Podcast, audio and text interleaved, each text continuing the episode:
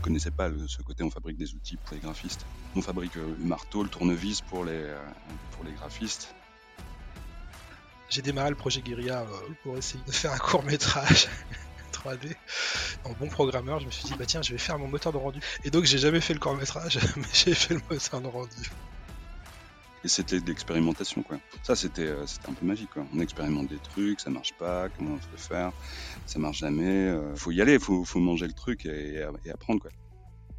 Euh, je pense qu'avant qu'on rende un film complètement en entier avec Guerilla, on a dû tout réécrire plusieurs fois, probablement deux, trois fois, avant que ça soit utilisé réellement une fois pour de vrai. La plupart ont du mal à imaginer comment le rigging pourrait être autrement. Mais clairement, le rigging, pour moi aujourd'hui, Maya, c'est de la préhistoire. C'est, on en est là où on en était au shader euh, dans Renderman. La créativité dans les humains, pas dans les machines. Je suis Sandrine Calam, passionnée de 3D depuis des années et fondatrice de The Shading, agence 3D créative. Avec Gizmo, je vous propose de partir à la rencontre de celles et ceux qui font tous les jours la 3D, l'animation, les VFX et tout ce qui touche à l'image en général. Bonne écoute.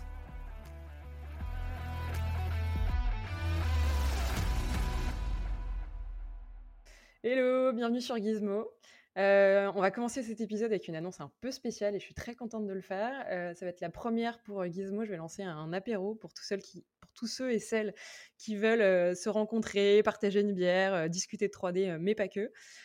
Évidemment, ça va se faire sur Paris. Donc, si vous êtes sur Paris et que vous êtes chaud pour, pour qu'on se voit, bah, je vous mets le lien dans la description et puis vous me direz si vous pouvez venir. vous aurez tous les détails si ça vous tente de nous rejoindre et qu'on se voit. Deuxième surprise de l'épisode. Cette fois-ci, ce ne sera pas un tête-à-tête, mais un triangle. Euh, je suis accompagnée de Cyril et Benjamin. Euh, je suis très contente de vous accueillir, les gars, et ça va être, à mon avis, un très bon épisode. Euh, un épisode un peu spécial, parce qu'on va devoir un petit peu se partager la parole. Ça va commencer dès les présentations. qui veut commencer? Cyril ou Benjamin pour vous annoncer? Vas-y, Cyril. Alors Cyril, vas-y, présente-toi bah, et, dis-nous un petit peu euh, ce, que, ce que vous faites. Eh bah, écoute, moi c'est Cyril Corvasier, donc euh, euh, bah, contrairement je pense à pas mal de personnes que tu as que as passé dans, ton podcast, moi je suis un, développeur, donc je suis plus un programmeur, pas un programmateur.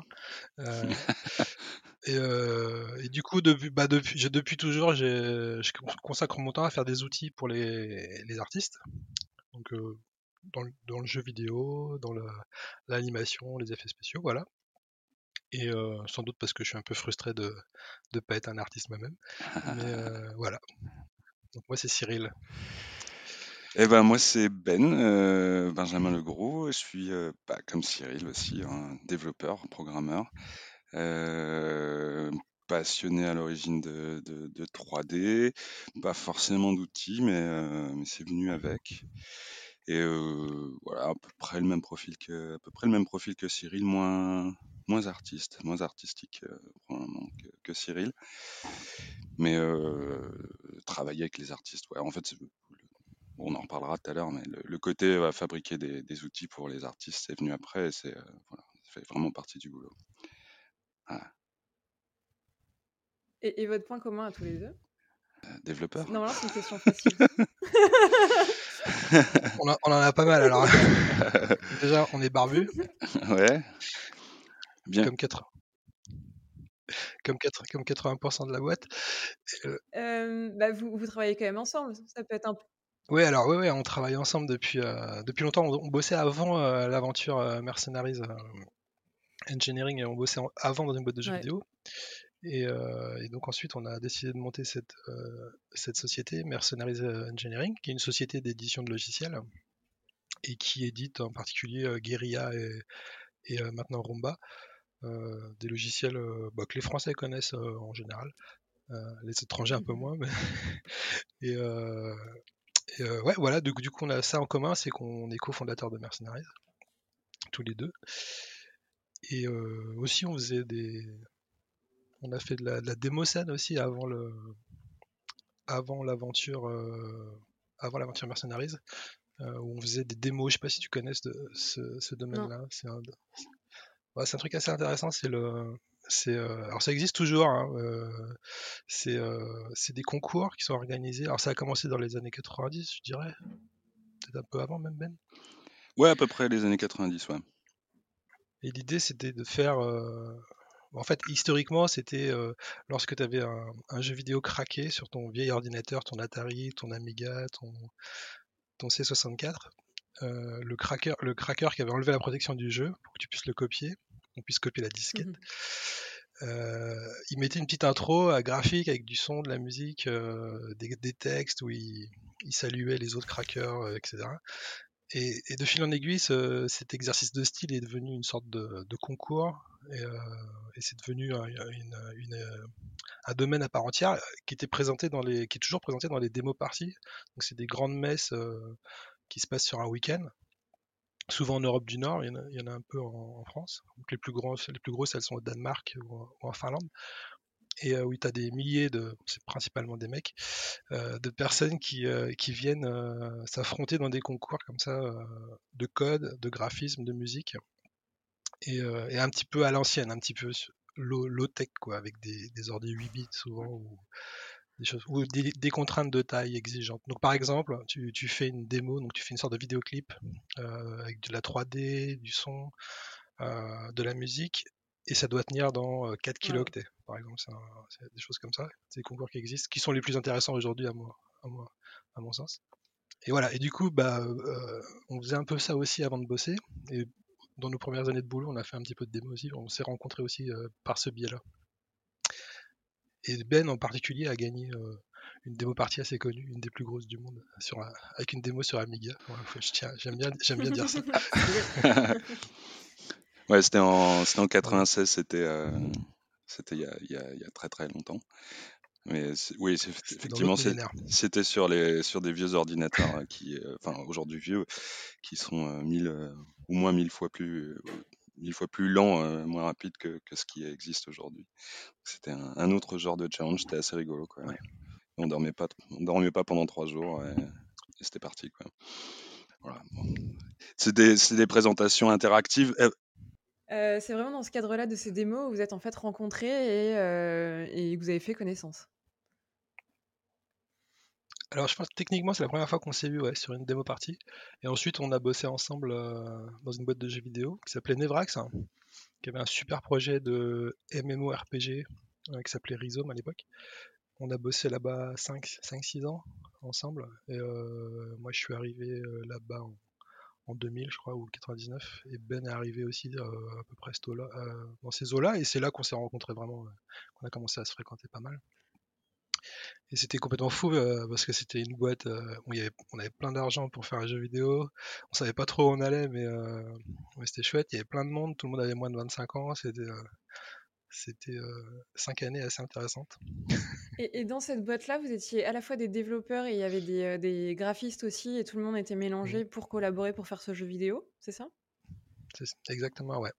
Donc il y avait beaucoup de graphistes, il y avait aussi des concept artistes qui étaient hyper forts, qui, ont, dessiné au début des bibles graphiques pour les différents univers du jeu qui étaient vraiment impressionnantes. Il y avait des sections donc animateurs, graphiste pour le, terrain, pour les décors. Euh, il y avait des, euh, des, programmeurs, il y a beaucoup de programmeurs répartis en différentes équipes, euh, intelligence artificielle, 3D, gameplay. Un truc classique quoi. Mais c'était ouais, c'était quand même il y, a, un moment quoi. Tout n'était pas encore balisé comme aujourd'hui. pas, pas, aussi bien balisé qu'aujourd'hui. On savait pas vraiment tout le temps où on allait quoi. Ouais, ce qui est un petit peu particulier euh, avec les, jeux vidéo, euh, c'est qu'il y a beaucoup de programmeurs hein, comparativement à ce qu'on trouve en, production, d'animation ou d'effets spéciaux. Il y a dans les studios, il y a à peu près autant de, programmeurs que de graphistes, ce qui est jamais le, ce qui est jamais le cas sur un sur un mmh floor d'animation ou d'effets spéciaux. Quoi. Donc c'est assez particulier et, du coup les interactions graphistes programmeurs, elles sont elles sont très fortes. Ouais. Ça c'est vraiment très intéressant sur le jeu vidéo spécifiquement. Ouais. Ouais, ça c'est vraiment super. Mmh. Vous pouvez développer peut-être durant cette expérience-là, ce que vous avez peut-être appris de justement de bosser avec d'autres graphistes où c'est beaucoup plus enrichissant et, ces chances sont beaucoup plus multiples que dans l'industrie des VFX par exemple? Ouais, bah le, bah, par exemple, ouais, par exemple, dans le jeu vidéo, en tout cas au tout début, parce qu'avant ça j'avais bossé chez Delphine Software, c'était un petit éditeur français que j'adorais, c'est eux qui avaient, fait tous les jeux auxquels, auxquels je jouais et c'est le, le, premier CV que j'ai envoyé chez eux et j'ai eu la chance d'être retenu. Et, et, chez, ces gens-là, les, les jeux, ils sortaient, encore de, de plateformes qui étaient, de, de, machines qui étaient assez, assez enfin faible en performance. C'était à l'époque de la PlayStation 1, c'était juste après l'Amiga, l'Atari. Et ils avaient cette habitude de faire des choses très, euh, donc très techniques, très, euh, très euh, bas niveau. Et les graphistes étaient comme ça. Je me rappelle de, certains graphistes qui, qui, tu leur donnais un... la blague c'était tu leur donnes un éditeur hexadécimal et ils te font un, ils te font un super graphe avec ils peuvent se débrouiller avec n'importe quoi ils sont tellement habitués à avoir très peu d'outils et travailler dans des avec des des, contraintes énormes, des contraintes euh, techniques sur la 3D ou même sur la 2D euh, énormes. Euh, parce qu'au début, il fallait imaginer les, contraintes, c'était c'est que des, que des sprites. L'image fait 320-200 et, la palette et tout ce, et on peut faire des, des persos de couleurs différentes, mais il faut changer les, quatre couleurs de la palette. Quoi. Donc les, gens ont commencé avec ce genre de contraintes là et ils ont et ils étaient donc à la base très techniques et, et très sensible, euh, très sensibilisé aux contraintes techniques. Je pense que c'est des choses aujourd'hui qu'on perd un peu parce qu'aujourd'hui les, les, contraintes, les, contraintes sont de moins en moins présentes et les, technologies sont, sont, vraiment bien, bien foutues et les, graphistes ont de moins en moins de pression. ils en ont toujours, mais ils ont de moins en moins de pression sur les contraintes, euh, sur les contraintes techniques. Et, euh, et c'est vrai qu'au début, ouais, enfin voilà, ouais, donc il y avait, il y a ce côté-là, il y a les, on apprend vite à, distinguer les, graphistes qui vont être un peu plus techniques, qui vont comprendre un peu euh, euh, les contraintes, et puis ceux qui vont être un peu moins, qui vont être plus dans l'art, plus dans le, plus dans la, plus dans, qui vont avoir plus un œil que, d'être technique. Et souvent, bah certes, les, premiers vont se retrouver euh, TD souvent, où ils vont avoir une charge plus, ils vont être mis à contribution pour développer des outils de production, par exemple, ou aider techniquement les autres artistes qui sont plus dans la, ont plus un œil ou qui ont plus une approche artistique. Et des fois, tu en as qui ont les deux. Donc là, c'est les perles rares. C'est capables, de, capable de, de, faire leurs propres outils et en plus qui ont un super œil. alors, quand ils, quand ils se retrouvent à avoir un, super œil, être super technique, voient se même à, se mettre à développer leur propre, leur propre techno, leur, leur, propre truc. Là, c'est le, le, pactole, hein, c'est le, le, truc, euh, truc un peu fou. Ouais. Alors là, on l'a mauvaise parce qu'il faut quand même qu'il nous laisse un peu de place. euh, et, et, dans ce type de production, euh, qu'est-ce qu'on attend de, de développeurs de, de, jeux vidéo et, et comment ça s'articule par rapport à, à, des graphistes Parce que euh, tu as je pense, aborder toute la partie comment les, les, graphistes le vivent et comment vous interagissez avec eux. Mais quelle est, la place qu'on donne en fait au développement en jeu vidéo, euh, qui est peut-être un peu moins euh, segmenté ou en partie, mais peut-être euh, toujours en fait à, flot avec la production où vous devez en sans cesse interagir pour trouver des solutions en, direct. Ouais, bah, dans, le jeu vidéo, bon, je, vais pas dire ce que je vais dire, c'est peut-être un peu anachronique parce que ça fait un moment que j'en ai pas fait. Hein. maintenant, ça fait près de 15 ans que que je bosse sur euh, Mercenary, donc je, on fait plus, on fait plus de jeux vidéo euh, concrètement, mais à l'époque, le, le il y a, y, a, y, a, y a, deux choses, c'est-à-dire qu'on est moins, effectivement, on est moins, on est plus sur un projet à long terme où le, on est moins dans l'urgence du quotidien. On, va, il y a une partie du développement qui consiste à, à développer la technologie, euh, donc le bas niveau.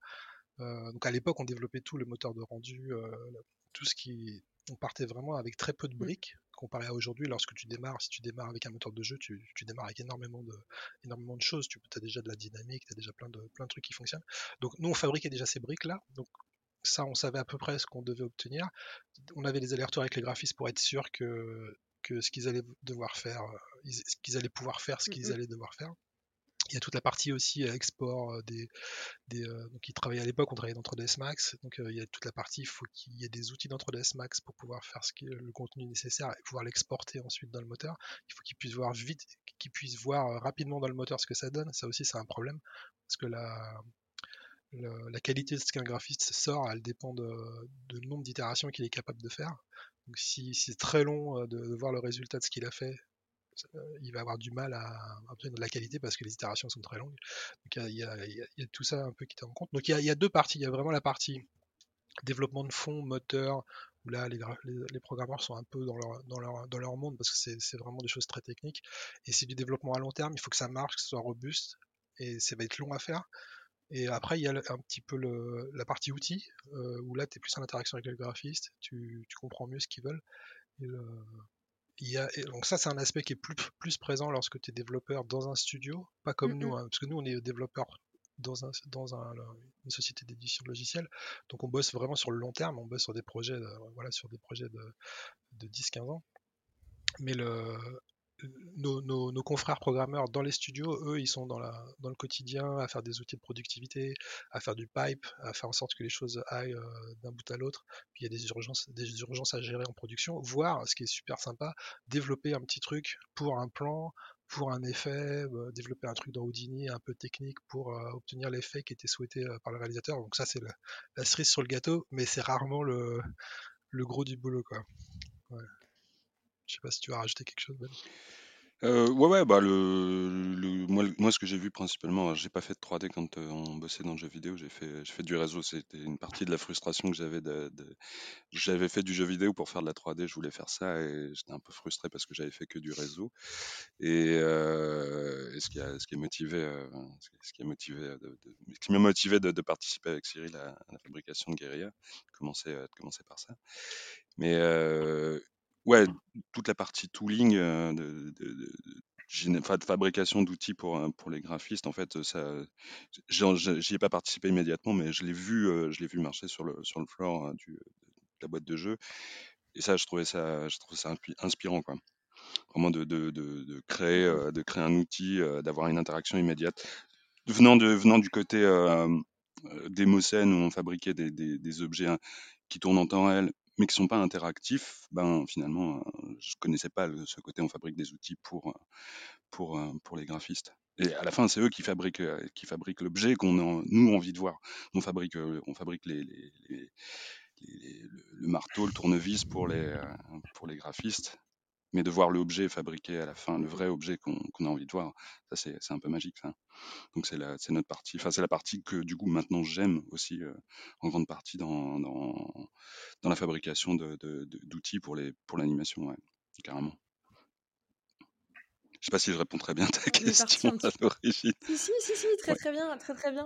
je, me dis juste qu'on est parti un tout petit peu toute balle et, à fond, et je vous ai pas à tous les deux demandé un peu votre sensibilité, mais si on a quand même parlé pas mal de jeux vidéo et à travers les, démos, parce que c'est quand même un truc de niche, on a quand même compris que vous étiez deux fous de, jeux vidéo et que vous étiez tombé un peu tout petit dedans. Qu'est-ce qui vous a amené à vous intéresser à ça et, et à faire ce métier-là et peut-être au fond de vous, c'est quoi votre rêve le plus profond et qui vous aujourd'hui vous, vous, drive et vous motive à, faire ça? Ah bah, C'est une bonne question. moi, alors, comme alors, dans la démo, souvent, je me dis, c'est un truc qui me que je me demandais souvent et je me dis souvent je me suis dit les, les, scènes de tunnel de Star Wars c'était c'est l'inspiration de 90% des démos qu'on voit où tout le monde essaye de refaire une scène de tunnel de Star Wars donc je pense que le fait de ouais donc moi je suis je suis de 76 euh, donc j'avais euh, j'avais genre 6 euh, 7 ans dans les premiers Star Wars. Et Star Wars c'était ça a été quelque chose d'énorme pour nous enfin pour moi en tout cas et je pense pour toute ma génération où, on s'est tous mis à je sais pas à la SF euh, et, puis après, bah, la, la, première micro, les premiers jeux vidéo, les premiers jeux vidéo où il y avait la 3D, on avait l'impression que, nous, les premières fois qu'on a vu des murs, euh, même pas avec des textures, hein, juste des murs bouger comme ça, et on avait l'impression d'être en VR. Bah, c'était ultra cheap, hein, c'était euh, encore une fois 320 200 et pas de texture, rien. On était comme des dingues. nous, on voyait déjà, on avait l'impression d'être dans un truc photoréaliste d'aujourd'hui. Alors, bah, on, imaginait, enfin voilà, on imaginait que ça allait aller dans cette direction. On était, super, euh, super enthousiaste pour ça. Et euh, donc ouais, il y a toujours eu le jeu, il y a toujours eu ça. Après rapidement, enfin rapidement, euh, vers, vers je sais pas, vers 16-17 ans, j'ai mis ça un peu de côté pour produire des choses, pour, pour programmer. Et là, j'ai commencé à programmer et je me suis jamais arrêté. Et là, à ce moment-là, j'ai un peu moins joué. Et le, le gaming, je l'ai mis un petit peu de côté. Je jouais un petit peu, mais j'étais pas un gros, un gros gamer. Et dans le dans la scène démo, le gaming c'est mal vu quoi. Le la, la, LAN party, c'est l'ennemi de la, de démo scène. C'est le, les gens qui viennent pour jouer. Les démo scènes, c'est les gens qui viennent pour fabriquer. C'est pas pas pareil. Mais j'adore le gaming, hein, mais je, je, suis pas je suis pas un gamer du tout. Mais je, joue un petit peu, mais je joue, je joue à des vieux jeux, vieux, des vieux jeux vintage en, en pixel. Mais euh, voilà, et du coup, le. le ouais, enfin, ouais, ouais. Je sais plus ce que je voulais dire. Ben, si tu veux. À la, à la fin de l'expérience Nevrax de jeu vidéo, on venait de voir euh, Le Seigneur des Anneaux, on venait de voir de Golem dans Le mmh. Seigneur des Anneaux, qui est un, le premier personnage un peu devant la caméra euh, qui fonctionnait bien. On a vu, je crois qu'il y avait King Kong aussi, ou les premiers Matrix à ce moment-là, c'était de 2005, je me rappelle plus ce qu'il y avait. mais on, sûr, on venait de voir Golem dans Le Seigneur des Anneaux qui pour moi était vraiment euh, quelque chose de marquant. Aujourd'hui, il a un peu vieilli, bien sûr, mais euh, à l'époque, c'était vraiment euh, un, acteur virtuel devant la caméra, ce qui était hyper rare et crédible. Et ça, ça m'a. À ce moment-là, je me suis dit.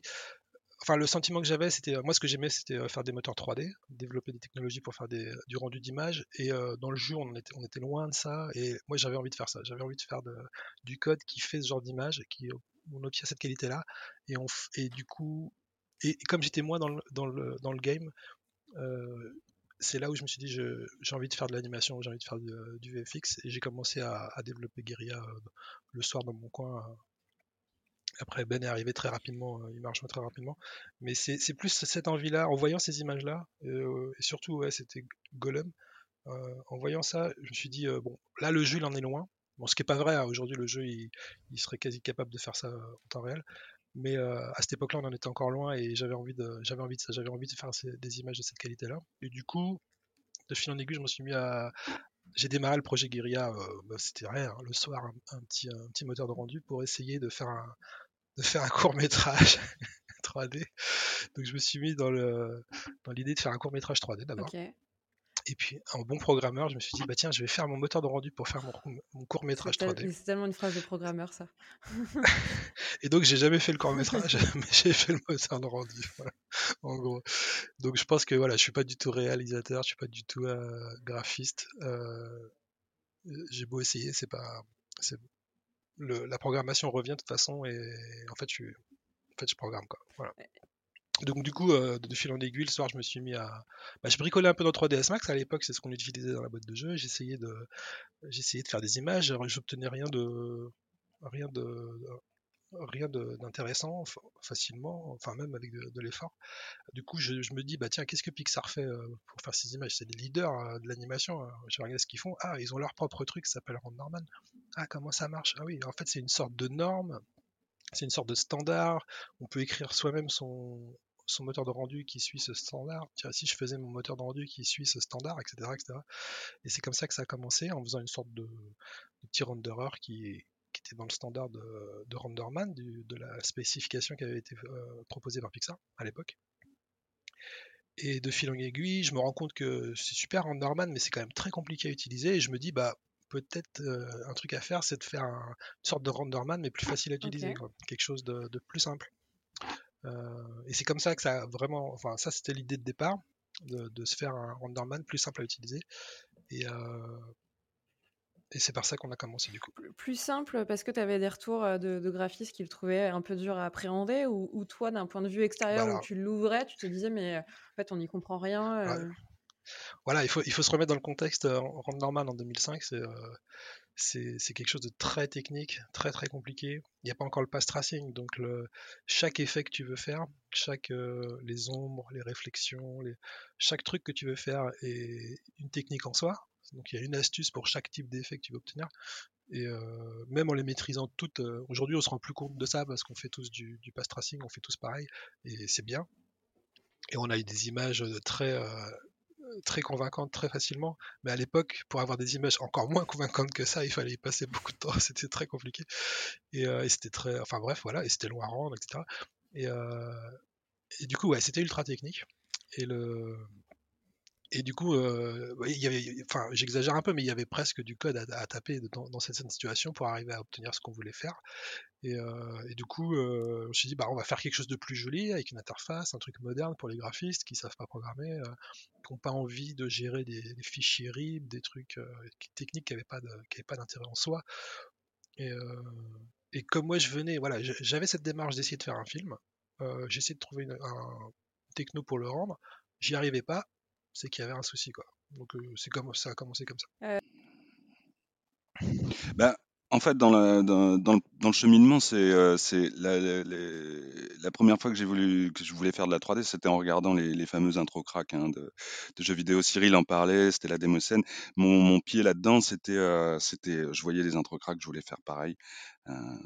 je, la fin, à la fin, je lançais, je, je, mettais des disquettes de jeu juste pour regarder les intro crack, même plus pour, même plus pour jouer au jeu. Et du coup, je voulais, je voulais faire ça. Donc j'ai fait, j'ai fait de la démoscène et je, me suis dit, c'est ça que je veux faire. Je veux faire des images 3D, quoi. Alors c'était à l'époque, j'avais pas de, ça existait pas encore trop les images 3D dans les, dans les, dans les films. Il y avait des effets spéciaux, des choses comme ça, mais je, je les, je les voyais, on en voyait peu. Euh, Ouais, on va Toy Story, peut-être, des trucs comme ça. Mais Toy Story, c'était c'était des films d'animation, je sais pas pourquoi, à l'époque, ça m'intéressait pas. Donc pour moi, le le le chemin le chemin logique, c'était, animation, animation 3D temps réel, donc donc jeux vidéo et pas du tout, pas du tout en lien avec l'animation. En fait, c'est, c'est, c'est quand on s'est rencontré avec Cyril donc dans cette, société de jeux, la Nevrax, que, que et que surtout sur la fin, en fait, Cyril a commencé à développer son moteur de rendu pour, faire des films d'animation, qu'il a jamais fait.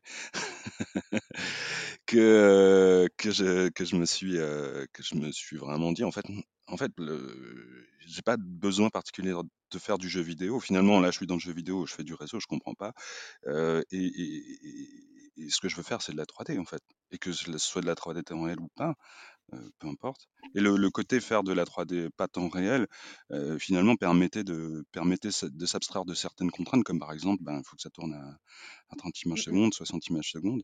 Et tu sais que, que, à chaque fois que tu coupes, chaque fois que tu dois tourner à 30 images secondes, tu vas couper des coins et tu vas pas sortir la plus belle image que tu peux faire. Donc c'était, c'était, et ensuite, bien sûr, sont arrivés les, bah, l'intérêt, l'intérêt pour les films, les effets spéciaux, ouais, et, après, ensuite, les films d'animation, me disant, d'accord, mais comment ils font ça et, Comment je peux reproduire ça Comment je peux. Enfin, finalement, simplement le simplement l'objectif de, de, faire des images 3D, de, de, fabriquer du code qui fabrique des images 3D, ce, cet objectif-là bah, m'a juste simplement décalé de, de, de, cible et plus du temps réel, mais vers, vers du précalculé pour, pour, pour se sortir les plus belles images du monde. Quoi. ouais, ouais, obligé, obligé. Sinon, ça sert à rien, c'est dommage. Et, comment tu as rejoint le, projet de, Cyril qu'il avait commencé tout seul un, soir sur un coup de tête ou sur en fait, du coup, à ce moment-là, on était, nous, nous on était, on était parti de la, de, boîte de jeu. Il y avait eu un, plan de licenciement économique. On avait dit, vas-y, on, part. Et, et moi, j'étais, j'étais au chômage et je le voyais qui, je le voyais qui trimait sur son, sur son, sur son logiciel. Et j'avais j'avais plein de temps. J'avais un temps de, un temps de dingue. Et je me suis dit, ben, vas-y. Et Cyril, en même temps que je, pensais à ça, Cyril m'a dit, vas-y, tu me, tu me filerais pas un coup de main. Je dis, bah ouais, ouais, bien sûr. Donc on a commencé chacun de notre côté, chez soi, chez, l'un chez l'un et l'autre, chez nous-mêmes. Et voilà, on commençait à bosser comme ça et tester des trucs en fait. Hein. Au début, c'était juste un, c'était même pas un éditeur, il y avait rien de, il y avait rien de visuel. C'était, euh, on avait des, des, scènes qui sortaient de, qui sortaient de Maya et il fallait, on les convertissait comme on pouvait dans un format dans lequel on pouvait faire rentrer ça dans un, un truc en ligne de commande. C'était, euh, c'était brutal, c'était vraiment brutal. Et c'était de l'expérimentation quoi. Ça, c'était, euh, c'était un peu magique quoi. On expérimente des trucs, ça marche pas, comment on peut faire, ça marche jamais. Enfin, c'est, ça, ça faut y aller, faut, faut manger le truc et, et apprendre. Quoi. Là, c'était vraiment l'apprentissage, une Mmh période, une période d'apprentissage. C'est toujours de l'apprentissage. On continue toujours d'apprendre. Je vais, je vais peut-être un peu trop loin. Hein, tu me coupes, t'hésites pas. Mais, mais cette période-là où on, on démarrait, c'était, c'était on connaissait des choses en 3D et on repartait d'un niveau où on connaissait rien en fait. C'était, c'était vraiment magique ce, ce moment-là. Ouais.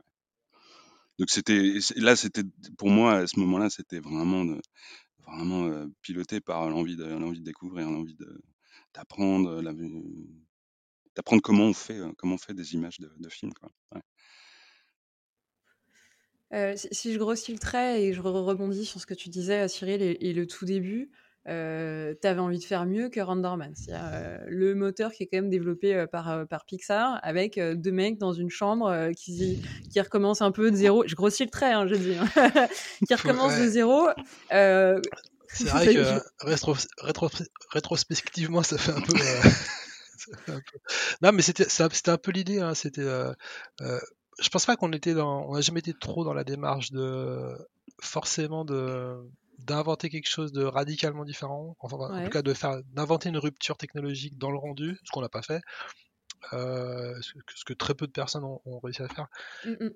euh, mais on était plus dans le fait de rendre ça user friendly. Je pense, je pense que c'est ça le sujet euh, de nos produits. C'est plus bon. Honnêtement, il y a très peu de gens qui ont réussi à, à créer des, des, des, ruptures significatives tout le, monde, tout le monde travaille un peu à améliorer ce qui a été fait Mm-hmm. avant. Il y a eu des ruptures dans le domaine, en tout cas si on parle de guérilla, il y a eu des, des grandes ruptures. Alors c'est marrant parce qu'avec guérilla, on a fait tout le... Donc du coup, on a commencé, voilà, on a commencé à bosser comme ça euh, le soir hein, pour parler un peu de la genèse du projet. On a commencé un peu à, à, tra à travailler comme ça et donc le premier investisseur c'était Pôle Emploi, et et de fil en aiguille, on a, on a, dû, on a, on a fait un peu de freelance quand même pour, euh, parce qu'il a fallu quand même qu'on gagne un peu d'argent au départ. Donc on faisait du freelance sur d'autres trucs, on a fait un simulateur de vol, enfin ça n'a rien à voir. Et, euh, et, euh, et, du coup, un jour, on a trouvé un premier client pour euh, Guerilla qui était déjà bien avancé. Donc là, il y avait une interface. Assez rapidement, il y a quand même l'idée de l'interface, d'avoir une interface dédiée au rendu qui est, qui est arrivée. Euh, même si on savait pas encore bien ce qu'on voulait faire dedans, mais il euh, y, y, avait une interface, voilà, pour travailler le rendu, pour le lighter, quoi.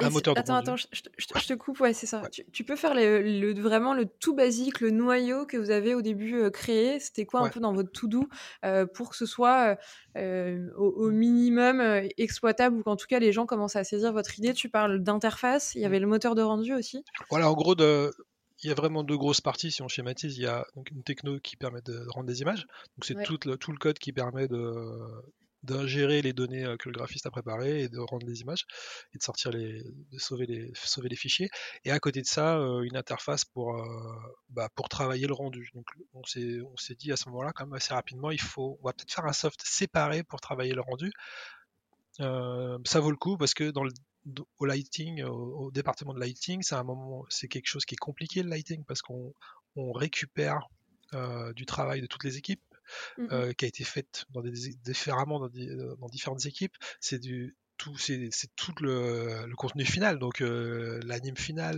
les, les, effets spéciaux finaux, les, les, les, effets de caractère, les cheveux, les vêtements, euh, tout est terminé quoi. Donc c'est énormément de données qui est réparti sur le réseau, etc. Donc c'est quelque chose de compliqué. Ça vaut peut-être le coup de, s'arrêter dans le pipe là et de mettre un outil dédié à ça et qui va, permettre de faire ça. Euh, bon, ça c'est ce que c'est ce que Ouais, ouais. excuse-moi, j'interromps plutôt que de, de, de, de, continuer à faire ça dans un logiciel euh, propriétaire comme 3ds Max ou, euh, ou Maya, c'était de, fournir, de fournir notre, notre, petit. Au début, bah, si je reprends un petit peu la genèse de ça, euh, je, je pense qu'on savait pas très bien. Je, je savais pas, on savait pas très bien où on allait. Ça reprend un peu la même, euh, la même idée que Cyril de, voulait faire un film d'animation et, euh, et, a commencé par faire le moteur de rendu. Je pense que dans l'idée, on voulait aussi faire, euh, on voulait continuer de travailler sur le film d'animation. Il s'est dit, mais bon, pour le faire, il faut faire un éditeur aussi. Voilà, donc, donc une bonne partie de ce qu'on a développé qui était, qui était quand même euh, drivé ou piloté par l'envie de programmer. et Katana n'était pas encore, euh, encore sorti à ce moment-là. Et euh, donc, je sais pas si tu connais Katana, c'est un, logiciel de, de lighting, c'est un, des concurrents de Guerilla. Guerilla est un concurrent de Katana. et donc là, c'est juste l'interface, il n'y a pas de moteur de rendu dedans. Et il se, colle, ensuite tu colles d'autres moteurs de rendu dedans. Et, et c'est arrivé un peu plus tard, c'est arrivé quelques années après. Et là, là, là, on a compris ce qu'on faisait. On était en train, on essayait de faire comme Katana. En fait, on essayait de faire un outil dédié au lighting. Et là, à ce moment-là, c'est devenu plus clair euh, ce qu'on faisait aussi, parce qu'il y a eu d'autres projets d'outils de lighting. Il y a eu, euh, il y a eu aussi euh, des Français qui ont lancé, qui avaient lancé une startup dans le sud de la France. C'était The Bakery. C'était The Bakery, qui avait aussi un outil de lighting, pareil. Et ensuite, enfin voilà, il y a eu ça. Et plus tard, il y a eu Clarisse, des anciens de des anciens de, The Bakery qui ont fait aussi euh, un outil euh, dédié au rendu en quelque sorte, mm. même si ça fait des choses, c'est peut-être plus pour le, aussi, ça fait aussi du set dressing, des choses euh, comme ça. Ça appartient aussi à d'autres départements, mais c'est un peu la même idée, un outil dédié au rendu. Donc là, à, partir de ce moment-là, à partir d'un moment dans l'écosystème, il y a eu d'autres d'autres choses comme ça. Le, projet était plus clair. Il était plus clair c'était plus facile à vendre, c'était plus facile à vendre d'expliquer que bah, c'est un outil de lighting, c'est l'outil qu'on va mmh, mmh, utiliser mmh. pour préparer le rendu et faire le look dev des assets. C'est grâce aux concurrents que vous vous êtes trouvés. je, en fait, je pense que tout le monde s'émule, enfin tout le monde s'émule et puis le, surtout le, euh, le, comment dire le, tout le monde a les mêmes idées en même temps. C'est en fait là il faut arrêter, il faut plus qu'on utilise un outil mm. générique, euh, c'est trop lourd, il faut un outil dédié au rendu parce que la tâche est trop difficile, il faut un outil spécifique et tout le monde arrive à cette conclusion là au même moment en fait. Ouais, je comprends tu, nous parlais du premier studio, vous aviez un peu votre première. C'est là où je me perds toujours dans les bêtas ou des logiciels, mais il n'y a pas que la bêta, vous étiez peut-être justement pas encore à, la bêta, d'un studio ou client avec qui vous alliez pouvoir commencer à bosser pour le pousser au niveau supérieur. Mmh. Ouais, tout à fait. Alors, du coup. Bah, c'était ouais, une, une, anecdote un peu marrante. bah, du coup, pour le côté alimentaire, moi à ce moment-là, je travaillais à mi-temps euh, chez Attitude Studio. C'était un, studio à l'époque qui faisait des, séries télé et qui avait fait aussi le film d'animation euh, euh, qui avait fait Prodigies. Non, c'était. c'était non, c'était Renaissance. Renaissance. en noir et blanc. Et ils avaient fait le début de Prodigies. Et je travaillais un petit peu là-bas à, mi-temps. Et, et là-bas, j'ai rencontré Pascal Bertrand. Donc, c'est Pascal Bertrand à l'époque, c'était le le superviseur de tout ce qui était technique de chez, euh, chez euh, méthode, euh, méthode Animation ou On Entertainment aujourd'hui ça s'appelle, la boîte que dirige Aton Soumache. Et donc Pascal, je rencontre Pascal, je lui je lui parle de Guiria, de mon projet. Il me fait rencontrer, il nous fait rencontrer très rapidement Aton là, le boss, le boss de On, qui nous dit, bah les gars vous voyez la péniche là, c'était à Boulogne, il y a une péniche, vous voyez la péniche là, bah, si vous voulez vous installez là, euh, vous bossez sur Guerilla et vous nous faites les images du prochain film que je prépare, euh, ça va être top et tout. Comme ça. Le gars. Au bout euh, d'une heure et demie de discussion, hein, c'était un peu fou. Hein. vraiment, il nous a. Alors c'est Pascal, je pense que Pascal, c'est bon, c'est quelqu'un qui, qui, aime bien prendre, prendre des risques et qui, a, qui comprend la technique, il, il, a eu confiance tout de suite. Et on lui a même pas montré une image. Et euh, ça, a commencé comme ça, quoi. Donc on a été, le premier contrat qu'on a eu, c'était euh, euh, de préparer la, techno de rendu pour un film d'animation qui a jamais eu lieu. C'était le film pour Sky, Skyland, Skyland, je sais pas si tu te rappelles la série Skyland, il devait y avoir un film qui n'a pas, qui a pas été financé. Et du coup, c'était pour préparer ça qu'on a été embauché. Le premier contrat de Guerilla, c'était ça. Et donc, on travaillait sur une, sur une barge, sur une sorte de péniche, près de, près de la sortie d'autoroute à Boulogne. C'était des bons souvenirs. On bossait sur Guerilla là-bas. Et euh, donc de fil en aiguille, ça s'est transformé en un contrat où, on, aidait Aton à augmenter la qualité graphique de ses productions qu'il faisait en Inde sur la série télé, ce qui était cool. Et du coup, on a fait, euh, Ben surtout, on a fait pas mal d'allers-retours en Inde, à Hyderabad. ah, c'était cool. Je sais pas si tu veux parler de ça. Euh, ouais, ouais, bah non, c'était euh, c'était euh, c'était un peu fou quoi.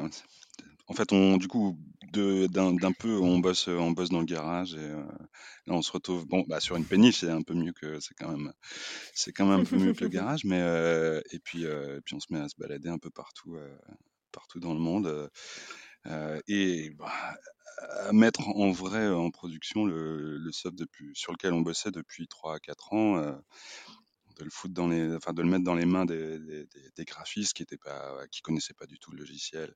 Et là, c'était une période où on essuyait des plâtres euh, bien costauds et c'était, euh, mais c'était, euh, un peu fou. C'était vraiment une, période d'excitation intense. Voilà, à la sortie de ça, ça va marcher. On sait que, on, sait que ça va être dur, mais au bout de ce, de ce, couloir de six mois, on, bah, le moteur va marcher, on sera capable de sortir des images beaucoup plus facilement, même si là, ça va être dur. Quoi. Il y avait quand même cette, cette, mmh. ce, ce, savoir que, bon, même si c'est dur, on va travailler, on va cravacher dur et ça, va, ça, ça, finira par marcher. Ça, peut pas, ça ne peut pas faire autrement que marcher. Bah, avec cette philosophie-là, c'est sûr que ça, aide à, garder le cap. Et même si c'est crash test et vous avez dû, comme tu le dis, en essuyer beaucoup euh, des plâtres, tu, restes focus sur votre objectif, c'est-à-dire capitaliser sur ce projet-là pour euh, ensuite avoir vraiment un moteur de rendu qui, euh, tient la route. c'était quoi ces plâtres justement que vous avez, vous avez un peu essuyé lors de ce crash test? Qu'est-ce que vous avez découvert que vous n'avez peut-être pas vu auparavant est-ce qu'il y a eu des, des, déconvenus et des mauvaises surprises euh, Vous en avez quelques-unes comme ça qui vous viennent Il y en a plein, il y en a plein. ça s'appelle euh, ça s'appelle des tickets. non, mais au début, bah, au début, une techno pareille, euh, c'était très ambitieux hein, comme projet, et surtout attaquer à deux comme ça de front euh, rétrospectivement, j'arrive pas à dire ce mot. C'était très, euh, ambitieux quand même. Et le, du coup, comme dans le logiciel, quand tu développes beaucoup, beaucoup très vite, euh, euh après il y a toute une période de stabilisation où tu te rends compte qu'en fait, tu as, fait pas mal de merde. Il y a, beaucoup de choses à refaire. Je pense qu'avant qu'on qu rende un film complètement en entier avec Guerilla, on a dû tout réécrire plusieurs fois probablement deux trois fois avant que ça soit utilisé réellement une fois pour de vrai. C'est un, un, processus assez long. Alors peut-être parce qu'on n'est pas très bon, mais de, ce que je vois, c'est à peu près le même processus de tous les programmeurs. C'est euh, long d'obtenir la qualité. Et dans le rendu, c'est particulièrement c'est difficile parce que le, tu vois, si par exemple ton logiciel de rendu, il plante une fois, voilà, tu fais un soft d'animation. Et l'animateur, il va planter, euh, c'est pas bien, mais il va, il va planter euh, une fois par jour ce qui est mal, hein, c'est déjà, déjà, pénible. Mais ça, ça, va, ça va très peu influer sur la, sur la, la productivité de sur la productivité de, du film ou sur la, le risque que le film a de ne pas sortir. Par contre, si le moteur de rendu il plante une fois par jour, là c'est super complexe. Parce que le... qu'est-ce que tu fais quand il y a une image qui ne veut pas sortir? Il y, a, il y, a, la frame 24, à chaque fois elle plante sur la render farm. Il n'y a pas d'image 24, c'est super compliqué. Donc l'exigence en qualité sur le moteur de rendu elle est assez élevée, plus que dans les autres softs. Parce que, parce que déjà, déjà pour les gens, il y a, un côté un peu irrationnel. Le moteur de rendu, ça va être euh, pour les artistes ou les DA, ça va être le look du film. Mmh, Ce mmh. qui n'est pas du tout le cas, hein, parce qu'on fait tous, euh, on fait tous la même chose. Euh. Si on fait pas les mêmes images, c'est qu'on s'est, on s'est trompé dans les, dans les maths. Mais il y a un côté un peu mystique déjà où le moteur de rendu, ça va être le look du film. Et en plus, il y a le côté pragmatique. Si ça marche pas, le film sort pas. Ça, c'est, et si c'est trop lent, ça va coûter euh, un ou deux millions de plus. Quoi. Il, y a, ce côté euh, un peu stressant pour le producteur et le, responsable technique. Euh, voilà, donc d'où l'intérêt de trouver des pionniers au départ, des gens qui n'ont pas peur d'y aller, qui ont confiance. Ça, c'était vraiment, encore une fois, il y a des gens, les gens sans qui ce projet n'aurait pas, pas existé. C'est voilà Pascal dont j'ai parlé, Aton bien sûr et, euh, aussi Olivier euh, qui euh, tous ces gens-là ils nous ont toujours soutenus. Et c'est pas facile au départ parce que là t'as beaucoup de t'as des graphistes qui sont conquis. Ils sont contents de bosser avec toi parce qu'ils sentent rapidement qu'ils ont une interaction avec le logiciel. Ils demandent quelque chose ils l'ont deux semaines après. C'était jamais arrivé dans leur vie ça il y en a qui qui trouvent ça super. Ils comprennent cet intérêt là tout de suite. Il y en a d'autres qui n'aiment pas qui vont pas adhérer. Tu as toujours dans une équipe tu auras toujours une partie des gens qui avaient l'habitude de bosser ailleurs peut-être qu'ils bossaient mieux avec l'autre outil, que le Note est moins bien euh, pour leur façon de travailler, du coup ils ont raison. Hein. Et, euh, et, ils n'ont pas envie de rentrer dans cette interaction, de, rentrer dans ce processus d'améliorer le truc, et donc ils font la gueule, ils sont pas contents. Donc tu as les deux, et, euh, et là c'est important d'être soutenu. Enfin, je me rappelle une fois, il y avait un truc qui marchait pas, enfin il y a un, graphiste qui te plaisait quelque chose, il avait probablement raison. Et c'était après qu'on ait fait les premiers films ou après qu'on ait fait le Petit Prince, je crois. Et, euh, et Aton a dit euh, non mais on a fait ça avec, ça marche, je veux rien entendre, je veux plus entendre que ça marche pas. ça, ça, ça, faisait du bien un peu d'avoir du soutien, de dire. Ouais, ça c'était. on remet pas tout en cause à chaque fois qu'il y a un petit problème.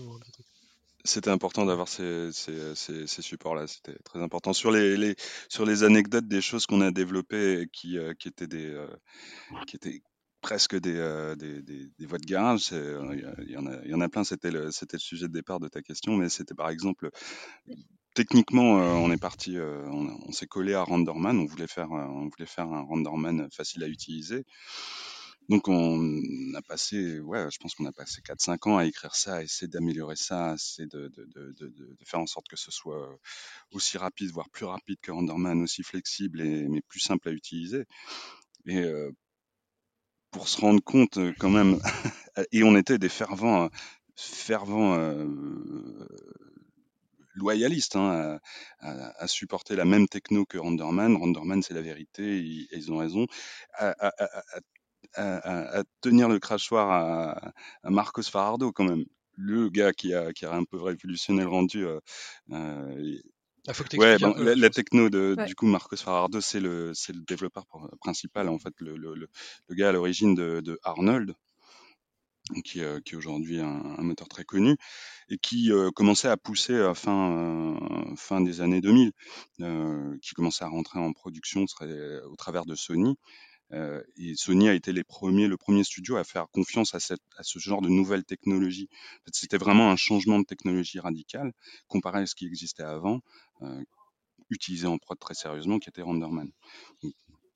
Alors chez, chez Micros, ils disent qu'ils ont fait une pub dans Arnold avant Sony. Oui, oui les, les Je sais pas si c'est vrai, mais des mecs de Micros se sont énervés quand Oui, alors, ok, d'accord, je, je, corrige. Effectivement, euh, effectivement c'était Micros qui, est qui les premiers ont fait, de, ont fait du rendu avec Arnold avant Sony.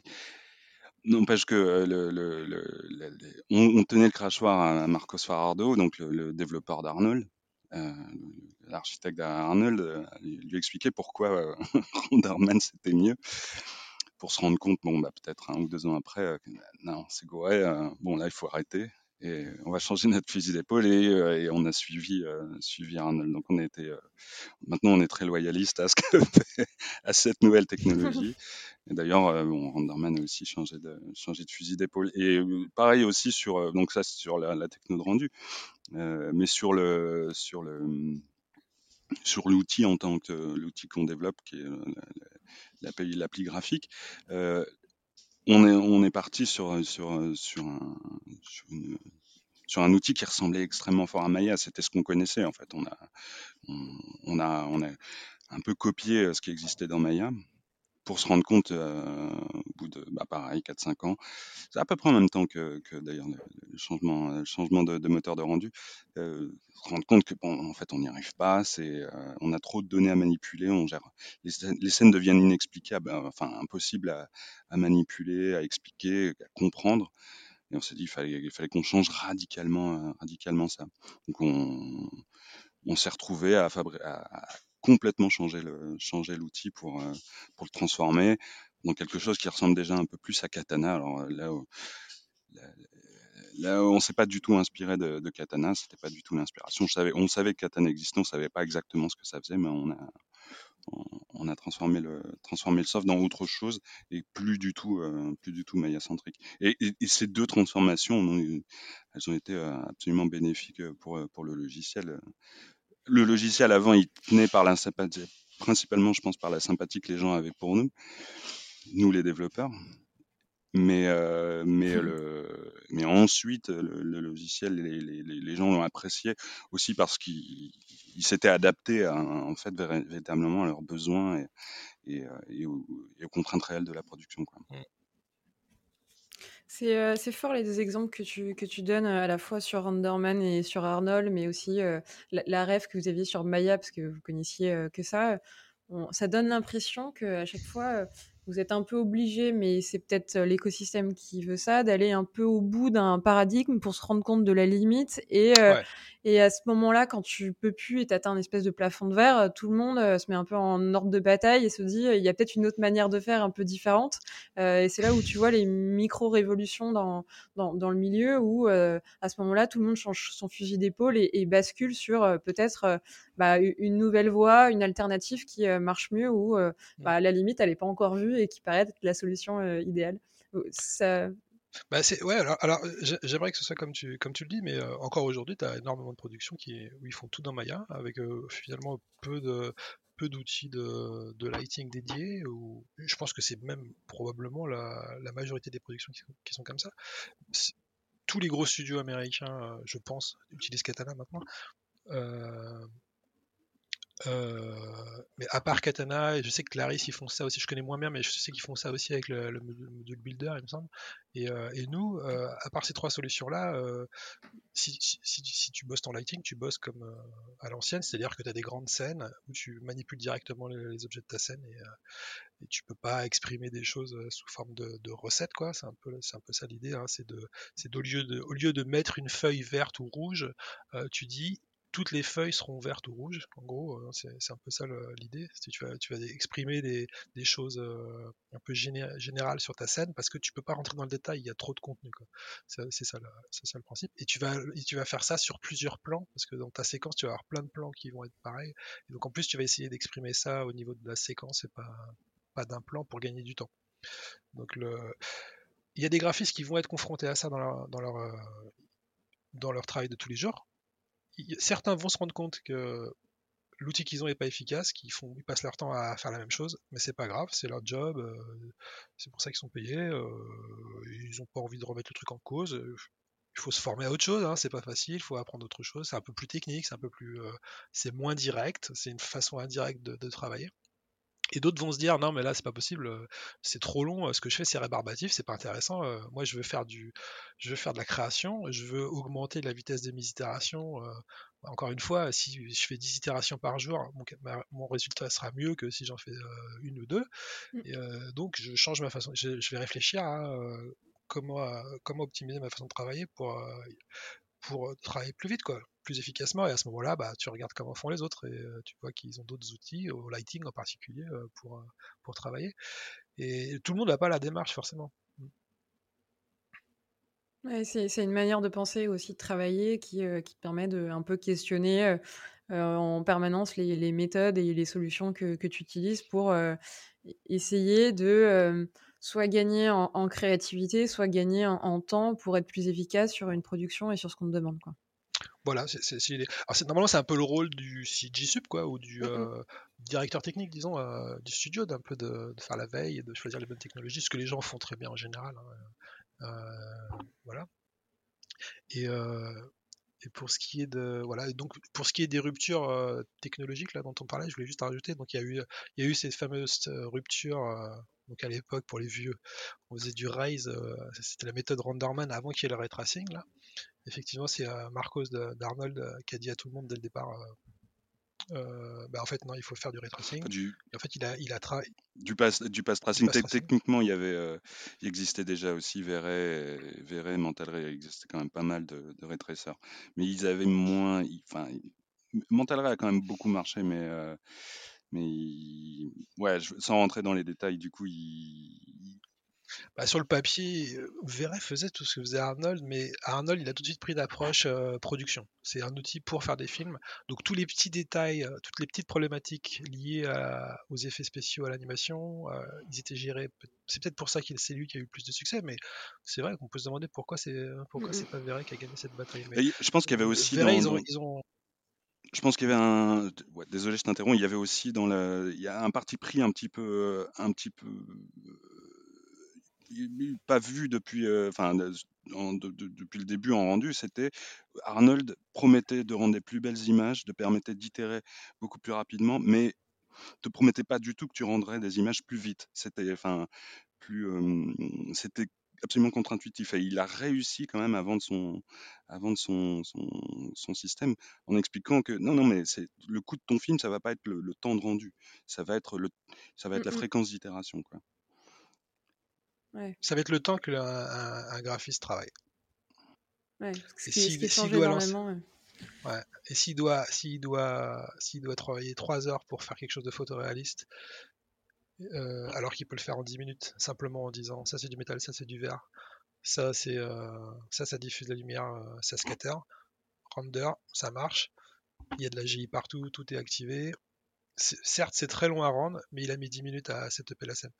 Et, c'était ça son pari à lui. Alors c'était vrai dans certaines situations. Hein. En Inde, c'est pas vrai, par exemple. Dans les productions euh, sur lesquelles nous on travaillait, ou même en France, c'était pas forcément vrai. Où les temps de rendu, on venait quand même nous voir euh, principalement pour les temps de rendu, pour avoir des temps de rendu très bas.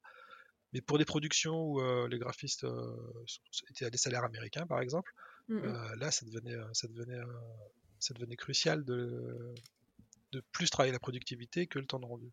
Ouais. Ce qui, ce, qui a, ce qui est le modèle gagnant au final, hein. c'est le modèle qui a gagné et que tout le monde fait aujourd'hui.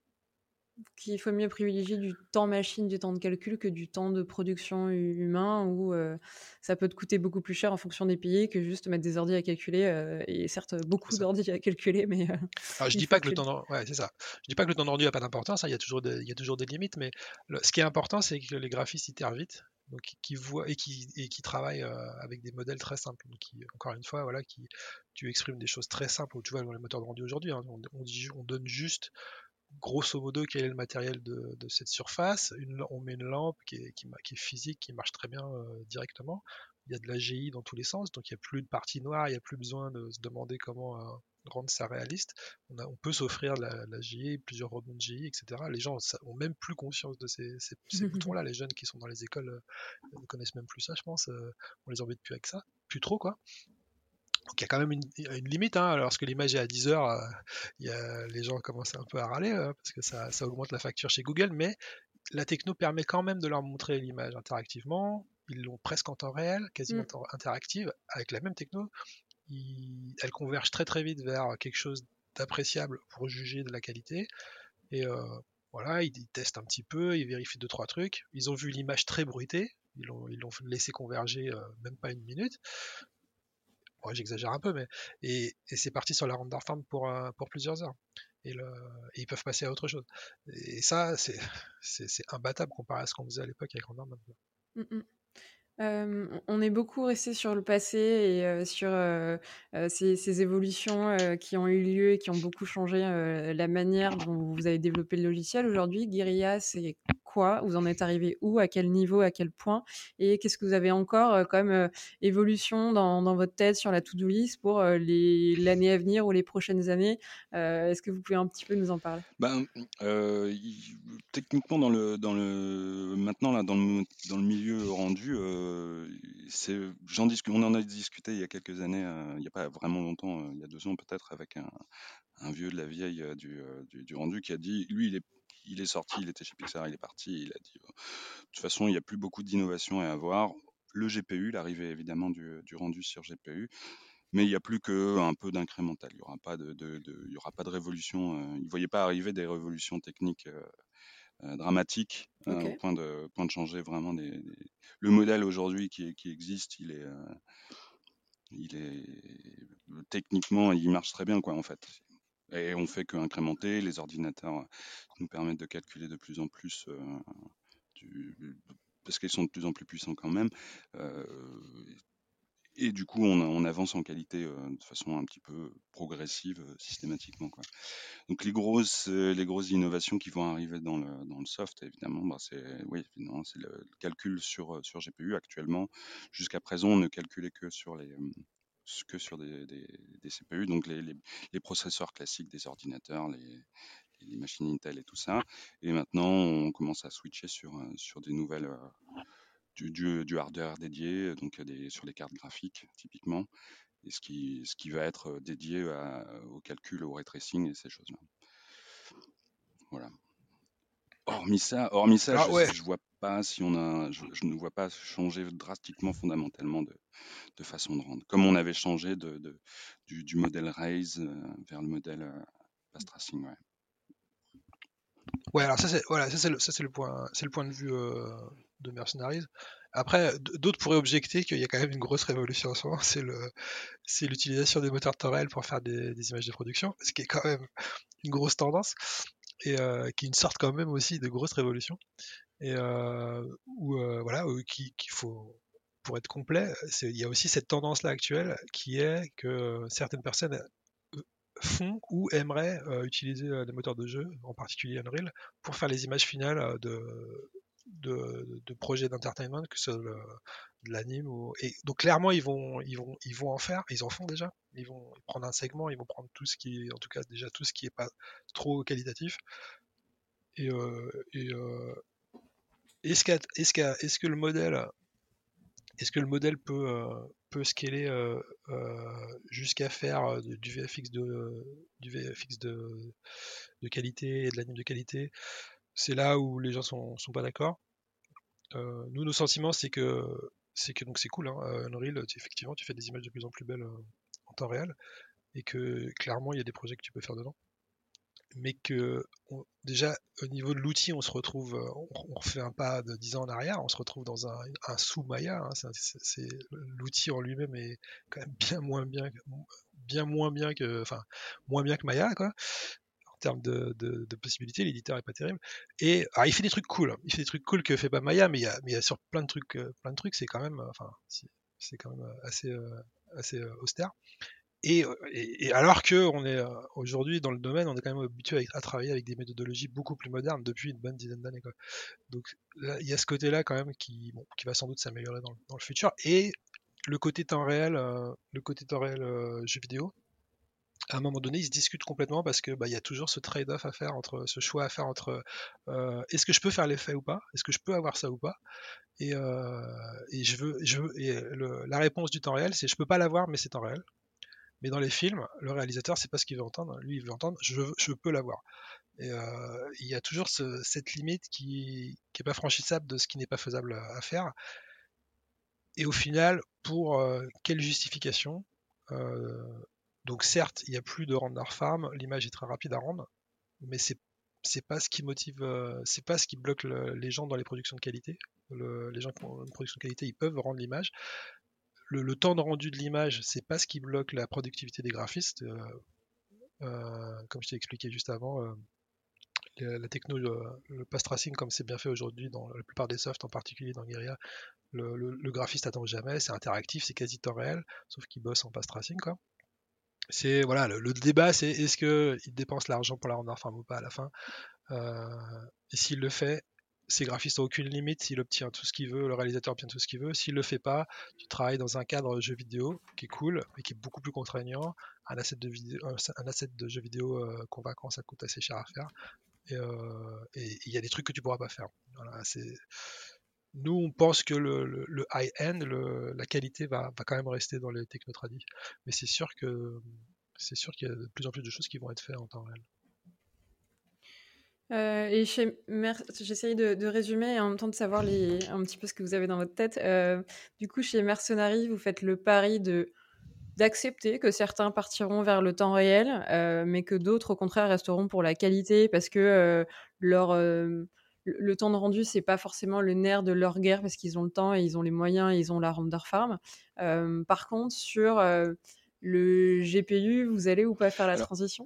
Déjà... Là-dessus, je peux, ouais, je peux répondre. C'est que Enfin, le, le, fait d'accepter de, de, ou pas que, que, certains de nos clients vont, euh, vont passer sur de techno parce que nous, par exemple, on veut pas, on veut pas, euh, on veut pas mimer, mimiquer ce que fait, ce que fait Unreal.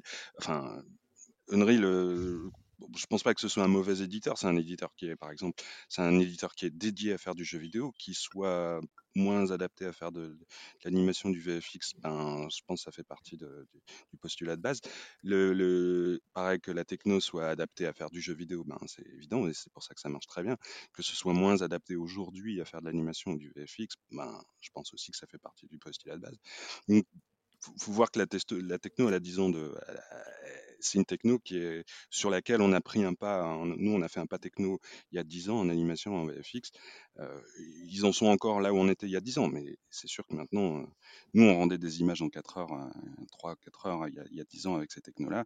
Eux, ils sont en temps réel, donc euh, il y a tout à on peut, on peut s'imaginer que ça va avancer.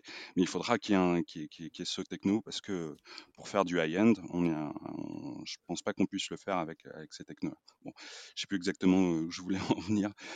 Euh, Répète-moi la question, je suis désolé. non, non, euh, sur, sur, la question oui. du CPU et du GPU, est-ce que euh, le Oui, oui, alors en fait, le, le switch, on, on, le fait, mais, euh, mais on, donc c'est le, c'est le hardware, c'est ce sur quoi on, fait tourner nos, nos, notre techno. C'est maintenant ça devient du, du, hardware dédié plutôt avec du CPU, euh, du CPU plus généraliste.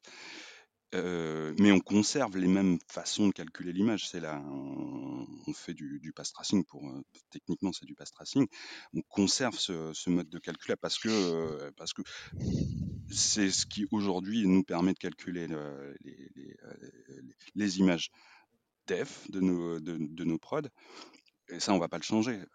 Ah, si on le changeait, mm -mm. il faudrait faire ce que fait, euh, ce que fait Unreal.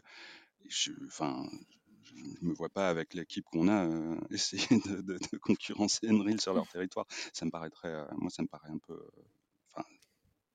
absurde. Et, et, et alors, quant à, quant à admettre que probablement on perdrait, on perdra des clients à, à, à passer sur, qui passeront sur du, temps réel pour faire des prods de des prods d'anime, enfin de, de, séries ou de choses comme ça. Ouais, je suis prêt à l'admettre. Euh, nous, ce qu'on peut, peut faire pour nous adapter, c'est ce qu'on, ce est en train de préparer. Hein. C'est de toute façon venir. On va actuellement, le moteur de rendu et notre notre applicatif sont très liés l'un à l'autre.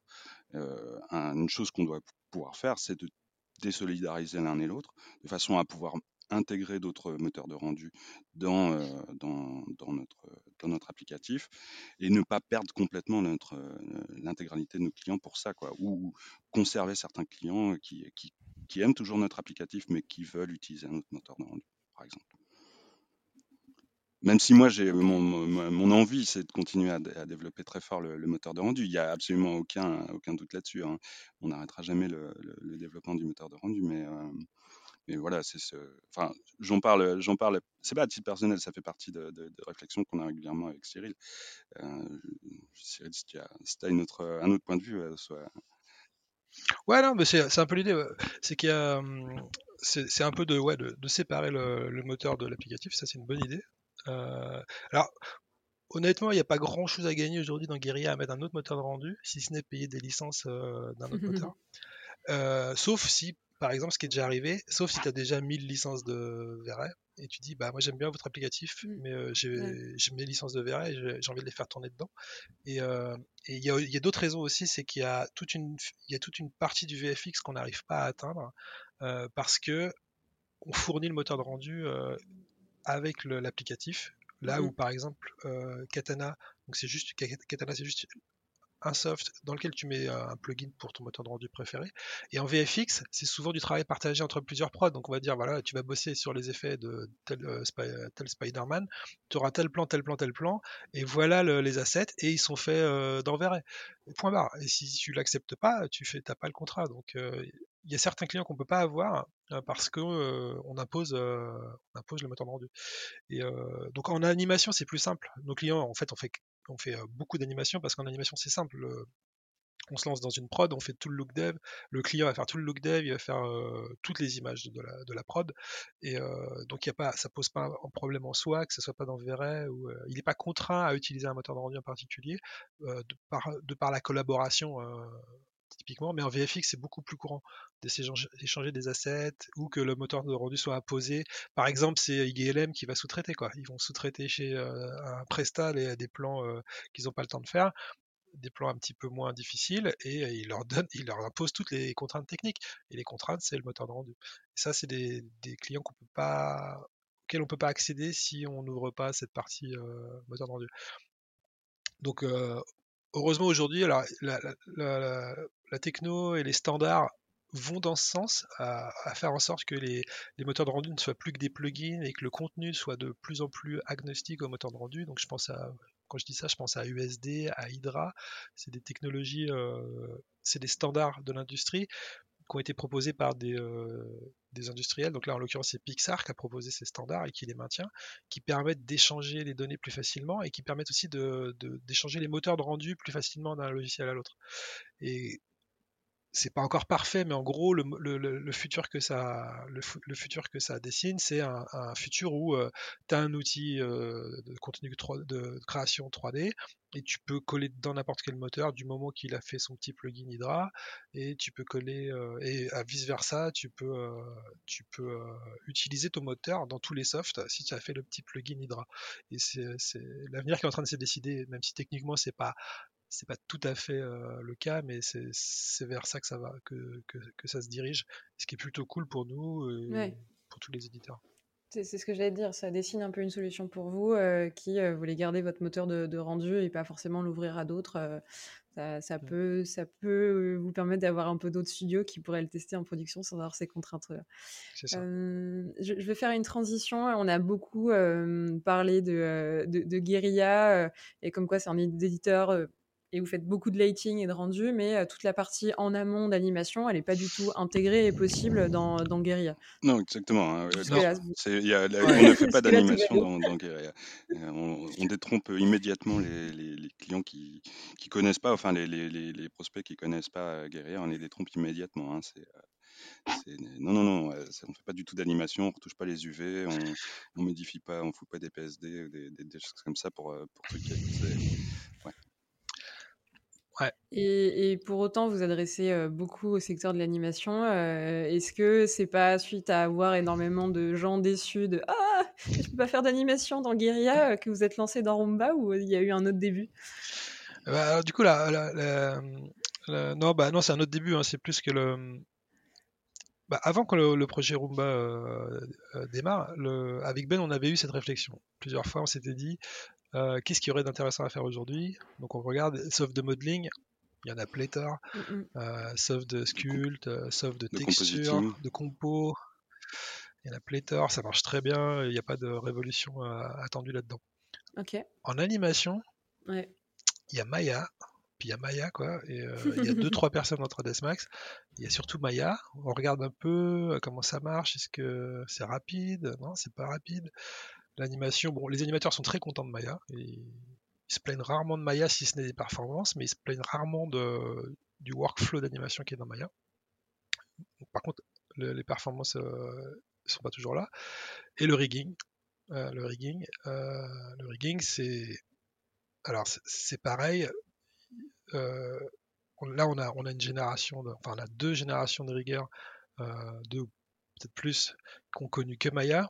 Et, la plupart ont du mal à imaginer euh, ce que ça pourrait être, comment le rigging pourrait être autrement. Mais clairement, le rigging, pour moi aujourd'hui, dans Maya, c'est de la préhistoire. C'est, on en est là où on en était au shader euh, dans Renderman, quoi, en, 2000, quoi, début des années 2000. Euh, et, la façon de travailler est inadmissible. mais bon, ils ne le savent pas encore. Enfin, la plupart ne le savent pas encore. donc, mais ça, ça c'est un autre sujet. Mais non, mais c'est, c'est dur. Le rigging, c'est quelque chose de très très dur aujourd'hui.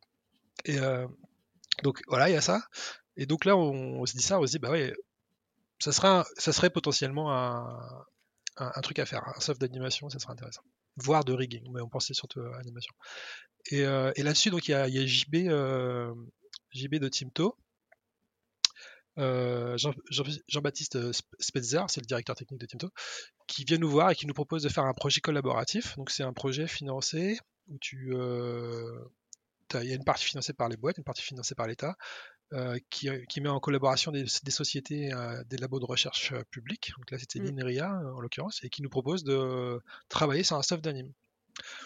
Nous, on trouve que c'est plutôt une bonne idée parce que le, on, venait, on avait eu cette réflexion-là quelques temps avant en se disant bah oui effectivement c'est un truc intéressant et c'est comme ça qu'a démarré euh, Romba donc c'est le projet qui s'appelait Colody au départ Colody qui était euh, un projet collaboratif entre Timto, Mercenaries et euh, Linria. Mm, mm. Donc là-dessus, on a travaillé, euh, ça fait longtemps, on a, ça fait longtemps qu'on travaille là-dessus, c'est toujours pas sorti. On dit en général que pour mettre un, logiciel sur une étagère euh, prêt à vendre, il faut une, dizaine d'années. Euh. Et en fait, c'est vrai, hein, c'est pas loin, c'est jamais, c'est jamais loin de ça. Verest et ça, Arnold, c'est à peu près ça. c'est long, c'est un process assez long. c'est ça. Faut, faut, arriver à tenir la, la distance. Et donc, euh, ça a commencé comme ça. Donc, euh, un projet collaboratif avec Timto. Euh, donc, ça a donné lieu à un premier, une première version Colody qui, est utilisée chez Timto, de ce que je sais, régulièrement sur, toutes les, sur les nouvelles productions, il me semble. Enfin, je, je crois. Et ils ont fait plusieurs séries avec. je, te, attends, je te coupe. Qu'est-ce qui était super chiant et rébarbatif sur, par exemple, de l'anime dans, dans, Maya que vous vouliez absolument dépoussiérer et moderniser pour que ce soit beaucoup plus instinctif. Ouais, t'as raison de poser la question parce que comme je t'ai dit, les animateurs, quand tu leur posais la question, ils étaient plutôt contents. C'est les performances au départ qui les, qui les embêtaient. C'est-à-dire qu'ils n'avaient pas le temps réel. Le, le, soft était long, des fois la marionnette était très lourde à manipuler, mmh. les scènes sont lourdes à ouvrir. Le, c'est les performances surtout qui, qui posaient problème au départ. Le, donc on a commencé à travailler là-dessus, surtout sur les performances. On arrive avec une solution euh, beaucoup plus performante. Euh, voilà, t'as plein de personnages en temps réel, euh, t'as le 24 FPS garanti quasiment tout le temps. Mais euh, Maya s'améliore en même temps. Il, fait, il fait des choses un peu comme nous aussi. Et du coup, l'argument de la performance ne suffisait plus à justifier un autre produit. Donc on a, on a aussi fait pas mal d'innovations sur la façon d'animer. Là, c'est plus délicat parce qu'il faut arriver à, à innover, trouver euh, des façons d'améliorer un truc où les gens a priori pensaient, euh, pensaient être contents quoi. Et, on a réussi quand même.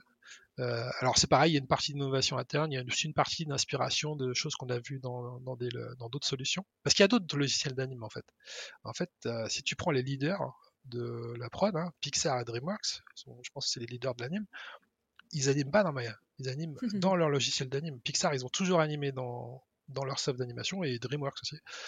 Euh, donc chez Pixar, ça s'appelait Marionnette, c'est devenu euh, Presto. Et chez Premo, ça s'appelait euh, Imo et c'est devenu Premo. ça faut pas se gorer. Et, et, ces deux-là, chez DreamWorks, ils ont, tous, ils ont toujours animé dans un logiciel à eux. les, premiers, les premières versions étaient plutôt simples. Aujourd'hui, c'est des choses très, très avancées. Et le, il y avait, donc il y avait des choses, des choses intéressantes dedans on les connaît pas bien, on a vu qu'on voit que des screenshots, j'ai vu Emo une fois en vrai, c'est tout, j'ai jamais vu Presta en vrai. Et euh, j'ai jamais vu Premo en vrai non plus ça reste un mythe. Il y a juste des screenshots. ouais, voilà, il y a deux trois screenshots sur le... Il n'y a pas grand chose. Il y a quelques infos sur le net, mais bon, tu, il y a des, ça donne des, idées d'inspiration. Déjà, il y, a ce côté, euh, on a envie d'attraper, de bouger, quoi. On n'a pas envie de cliquer, de prendre une rotation et de tourner la rotation. Ça, c'est un truc sur lequel on arrive à convaincre assez rapidement les animateurs que c'est, c'est vachement plus productif, vachement plus agréable. As vraiment la, tu cliques sur une marionnette qui bouge, quoi. Sur mm, mm. voilà, tu t'appuies, ça bouge. Sur sa surface directement. Ouais. Plus productif. Voilà, par exemple, il y a ce paradigme-là. Il y a aussi, on a mis en, avant euh, pas mal euh, euh, de travail sur les, couches, sur les, layers, de faire une sorte de truc qui travaille comme dans. Un peu comme dans Photoshop ou After Effects, mais sur ton animation. Ce voilà, essayer de gommer, c'était l'idée de départ hein, de, de Collody, essayer de gommer le côté trop technique de Maya, de l'animation, parce que les animateurs, c'est pour le coup, en général, c'est vraiment des artistes. Et, pour la plupart, s'ils pouvaient animer, euh, euh, s'ils pouvaient animer de la marionnette euh, stop mo, ils feraient de la stop mo.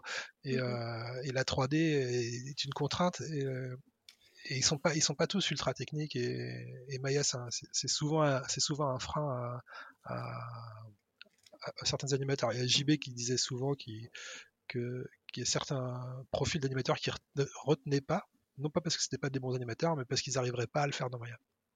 Et euh, donc il y a cette idée aussi de, faire quelque chose de vraiment, pour le coup, artist friendly, vraiment pour les, pour les artistes euh, dans le projet, euh, dans le projet Rumba.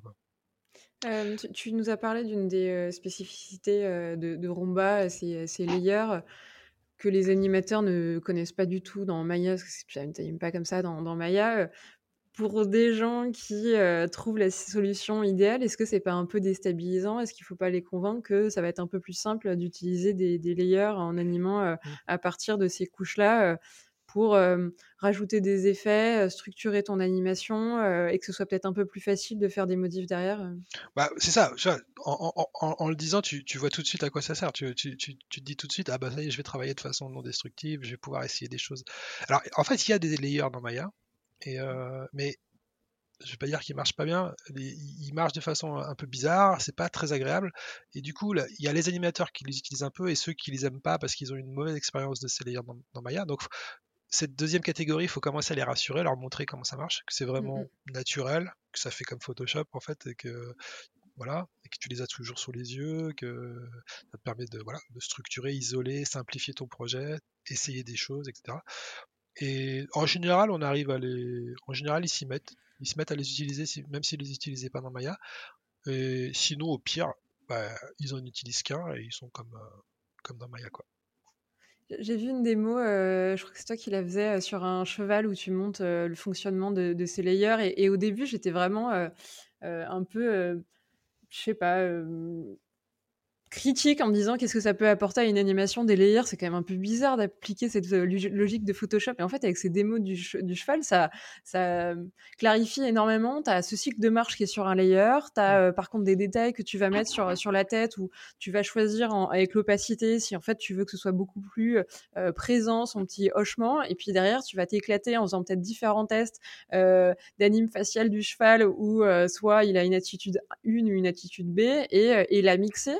Euh, tout en ayant la, flexibilité de dire euh, mon anime juste facial, elle marche pas, delete, et puis euh, t'en refais une autre alors que tout son cycle de marche fonctionne. Et, c'est là où je trouve c'est vachement user-friendly dans cette itération. si demain tu as des retours ou autre, bah, c'est très facile de juste reprendre les clés de ton layer 1 ou de ton layer 2, mais pas remettre en question toutes tes poses et tout ton anime. Ouais, tout à fait. Et le, c'est vraiment ça. Et, au-delà de ça, en plus, ça, ça mélange deux outils. Finalement, la façon dont on le présente, tu, tu, tu retrouves la, donc la timeline de, classique que tu as dans le mmh logiciel d'animation avec tes clés, mais sous mmh. forme d'une sorte de dub sheet. Donc le, dub sheet, c'est une autre vue de Maya qui permet de, de voir les clés, mais par objet ou par groupe d'objets. Mais là, là, du coup, c'est toi qui vas organiser finalement les lignes euh, que tu veux voir ou tu veux séparer les timings. Parce qu'il n'y a que mmh. l'animateur qui sait en gros, ce qui, ce l'arrange, c'est d'avoir une ligne de temps, une timeline, par, par type de timing, c'est-à-dire par type d'objet qui auront les clés mmh. aux mêmes endroits. Mmh, mmh. Typiquement, deux personnages. Tu vas avoir deux personnages dans, la, dans le plan. Il va probablement faire un layer pour chaque personnage parce que chaque personnage aura son propre timing, aura ses propres euh, clés euh, principales. Et là, d'entrée de jeu, c'est lui qui décide voilà mais voilà ce que je, je clé, euh, voilà ce que sur les objets sur lesquels je vais mettre des, clés euh, parce qu'ils ont le même timing. C'est lui qui organise ça et il se retrouve tout de suite avec une finalement une super sheet qui est optimisée euh, pour son plan et qu'il a fabriqué lui-même quoi. Il y, a, ce côté-là aussi, c'est que du coup ça mélange la dope et le et la, timeline classique. Et c'est aussi ça qui rend, je pense, le truc intéressant. Et normalement, un peu plus clair quand, quand tu animes, et comme tu le dis, que tu as plusieurs objets, tu peux vraiment le personnaliser et le customiser pour bah, gagner en visibilité et, encore une fois en productivité pour itérer plus, plus rapidement. C'est ça. Tu as parlé un peu en intro du rig aussi dans, dans, Maya qui est vachement obsolète. Est-ce qu'aujourd'hui le rig il est géré dans Roomba ou, ou ça le sera ou vous voulez encore créer un autre soft pour gérer le, rig en parallèle? Ouais, de, donc c'est évidemment c'est là-dessus qu'on travaille actuellement. Donc pour l'instant il n'y a pas de, il y a rien dans Roomba quand tu le télécharges. tu peux juste exporter un rig Maya et l'utiliser dans Roomba. C'est vraiment purement un soft d'animation. Et on travaille sur la version rig qui sera donc dans le Roomba 2, Roomba 2.0. Euh, donc c'est pas encore clair sous quelle forme on va le présenter, mais ça, ça va être probablement un soft à, côté ou le même soft mais configuré en mode rigging. Ce sera pas le soft d'anime. Le soft d'anime va rester le soft d'anime. Et il y aura un autre mode de ce soft dans lequel on vient fabriquer un personnage qu'on pourra ensuite référencer dans un plan d'anime. Donc nous, on fait, vraiment la distinction euh, entre la création d'un personnage et ensuite son, exploitation. Ce qui est, je pense, est vraiment important. Tout le monde est très content qu'on mélange pas les deux, parce que c'est un des trucs qui fait que Maya est un petit peu compliqué. Donc il y a le, euh, donc ça va être quasiment le même éditeur, mais configuré un peu différemment. Et, euh, mais par contre, on va donc c'est pas dans les méthodes de rigging en soi, dans la structure d'un rig ou dans le, les techniques de, rig qu'on va innover le plus. On va proposer des nouvelles choses, mais, mais c'est surtout dans la façon de, de, de, développer un rig, de produire un rig tous les jours. Quoi. Voilà, mm. as un film qui, qui, démarre, il y a 40 personnages à riguer. Combien de temps on met à, à riguer 40 personnages? Et donc, les gens qui ont ces problématiques-là aujourd'hui, ce qu'ils font, c'est qu'ils développent du temps de, ils, investissent du temps en R&D pour développer ce qu'on appelle un autorig. En général, c'est ce qu'ils vont faire dans les grands studios. Même euh, tous les studios font ça, ou ils vont en acheter un à quelqu'un ou ils vont le faire sous-traiter, et pour pouvoir produire efficacement des personnages. Si tu prends Maya sorti de la boîte, Maya sur l'étagère, et que tu te mets à faire un personnage, c'est extrêmement long. Et si tu veux en faire 40, il faut que tu poses la question de comment je rends ça productif. Et donc, tu vas fabriquer un outil de productivité qu'on appelle un autoring en général, qui est quelque chose d'assez technique à faire, euh, qui souvent est maintenu par une seule personne euh, dans le studio, quelqu'un de très fort, qui connaît Maya par cœur, qui fait du Python, etc. Et qui va mettre beaucoup de temps à développer ce logiciel. C'est un vrai projet, un Motorix, c'est un projet logiciel très complexe. Et en gros, ce que nous on va proposer, c'est une façon bien plus simple de faire des autorigs on va proposer, un rig, bien sûr, on va montrer des rigs faits avec notre système, des autorigs faits avec notre système, mais on va, c'est surtout un outil pour euh, augmenter la productivité de la fabrication des rigs. Voilà, en gros. Quoi donc en gros, ça sert à riguer. Mais au-delà de ça, ça sert à fabriquer des autorigs sans écrire une ligne de Python, avec que du nodal, un truc euh, très joli, très simple à utiliser. Où encore une fois, on va se reconcentrer sur euh, le métier du rigueur, c'est-à-dire la déformation, la structure euh, du rig de contrôle, plus que sur les détails techniques de comment je fais ça dans Maya. Ça va être beaucoup plus simple à exploiter. Et puis tu vas peut-être le rendre aussi accessible à des, à des studios qui n'avaient pas euh, les moyens ou le temps d'avoir des autorigs euh, ou de développer ça en interne, qui du coup se donnaient des limites parce que euh, ils pouvaient faire que deux ou trois persos, mais, mais ils ne pouvaient pas taper dans les 40 bah, ça. vu de la complexité. Bah, très rapidement, on espère, on espère que l'autorig qu'on va fournir en démo donc au début, on va avoir un bipède assez basique, ensuite il va être un peu plus amélioré.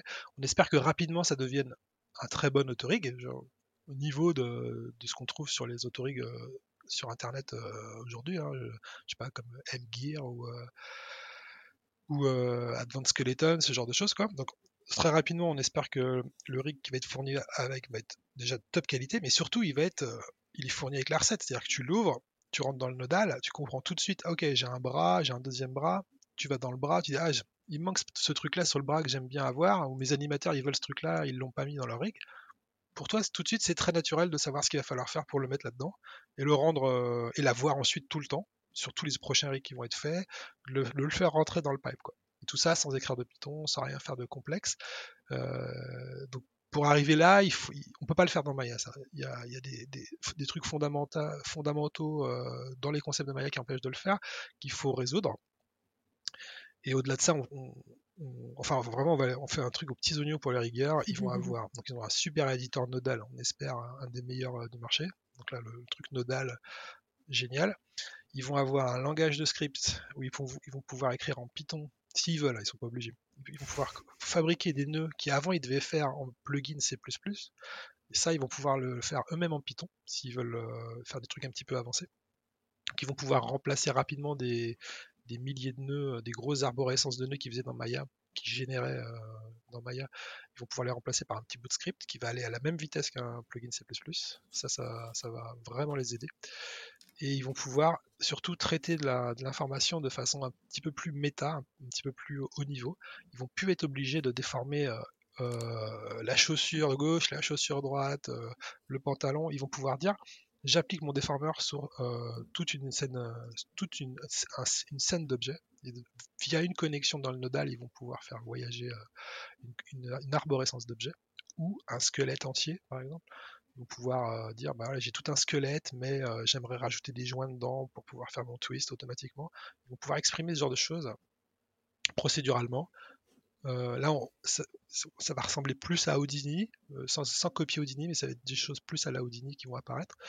Euh, parce que Houdini n'a pas trop ce côté scène, mmh valeur de scène graph, mais, mais ça, va, voilà, ça va être tout procédural en nodal, et exprimé, mais à un niveau plus haut que celui qu'on a d'habitude dans Maya, où on est directement dans la matrice, dans la géométrie.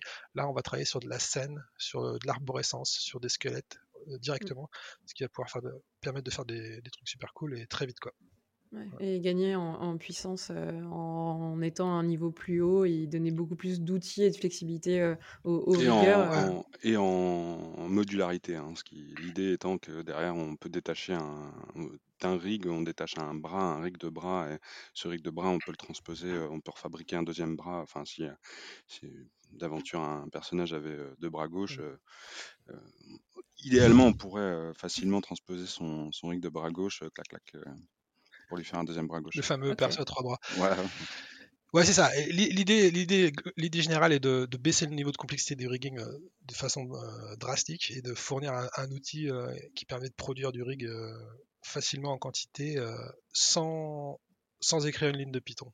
c'est vraiment, je pense, que c'est vraiment ça l'idée générale, de faire quelque chose de, simple. Ce qu'on a aujourd'hui en shader dans Guerilla par exemple, ce qu'on a aujourd'hui au shading, au lighting, mais appliqué, appliqué au rigging. Vous nous disiez que euh, ça prenait 10 ans avant de développer un logiciel. Euh, ça sortira quand Alors en 2032 Alors Rumba est sorti. Hein. Non, ça... Rumba est sorti. Oui, pour la version euh, rig alors. Ouais, on est encore, on est encore en train de convaincre les, les premiers clients, mais là, ça, je pense que c'est, on est sur le, on est vraiment sur le, le... Ça, ça, va partir là les, les, les premières prods. Mais sur le rig, ouais, je pense que les, les premières alphas vont sortir avant la fin de l'année. Je pense c'est bien avancé. Hein. On a on a déjà la plupart des, modules en place. Euh, on en est presque à, faire les premiers rigueurs. Voilà. Ok, chouette. C'est dans, c'est du tout chaud, c'est pour du bientôt, à fin de l'année 2021. Ouais, alors moi je suis, très très optimiste en général, mais euh, je dirais euh, avant la fin de l'année, on fait des, on fait des premiers, les premiers rigs. Là, je pense que la situation est un peu différente, hein, puisqu'on essaie de. En fait, le, le, rig devient le logiciel de rig n'est pas, on va pas le vendre séparément finalement de, de Roomba. C'est plus, c'est plus une, un, dommage collatéral de, de, de Roomba. Le, le, la, pas la pression, mais l'envie, euh, l'envie d'adoption de, de, Roomba vient avant tout du logiciel d'animation. Le, le rig il arrivera par, il arrive par contrainte. Donc je pense que le, logiciel de rig, enfin le module rig, il, ne sortira pas dans, dans, 10 ans, non. il sortira assez rapidement. Le plus, le plus rapidement possible, hein, Et il sera, je pense qu'il sera adopté aussi oui, rapidement ça... que le solde d'animation faut bien imaginer qu'aujourd'hui, donc notre quotidien, c'est de faire tourner des rigs Maya. Hein, et, donc on a, on a reverse engineeré un, un paquet de, de, En fait, on, on rejoue la structure du rig pour arriver à ce niveau de être capable de faire tourner un rig euh, Maya euh, tel quel et on en fait tourner des, vraiment euh, vraiment complexes hein, de, grands studios des rigs de films de, films voilà pour arriver à ce niveau-là, il faut, il, faut, il faut vraiment tout reproduire à l'identique. On ne peut pas essayer d'adapter un autre modèle. Donc on mmh. fait chaque nœud, on le refait pareil, on le, fait marcher pareil, on l'exporte brutalement et on essaie de le rejouer pareil. Et ce qui n'est pas du tout euh, intéressant en termes de rigging, mais, euh, c'est le, seul, moyen de faire tourner un rig Maya, je pense, dans un, autre soft.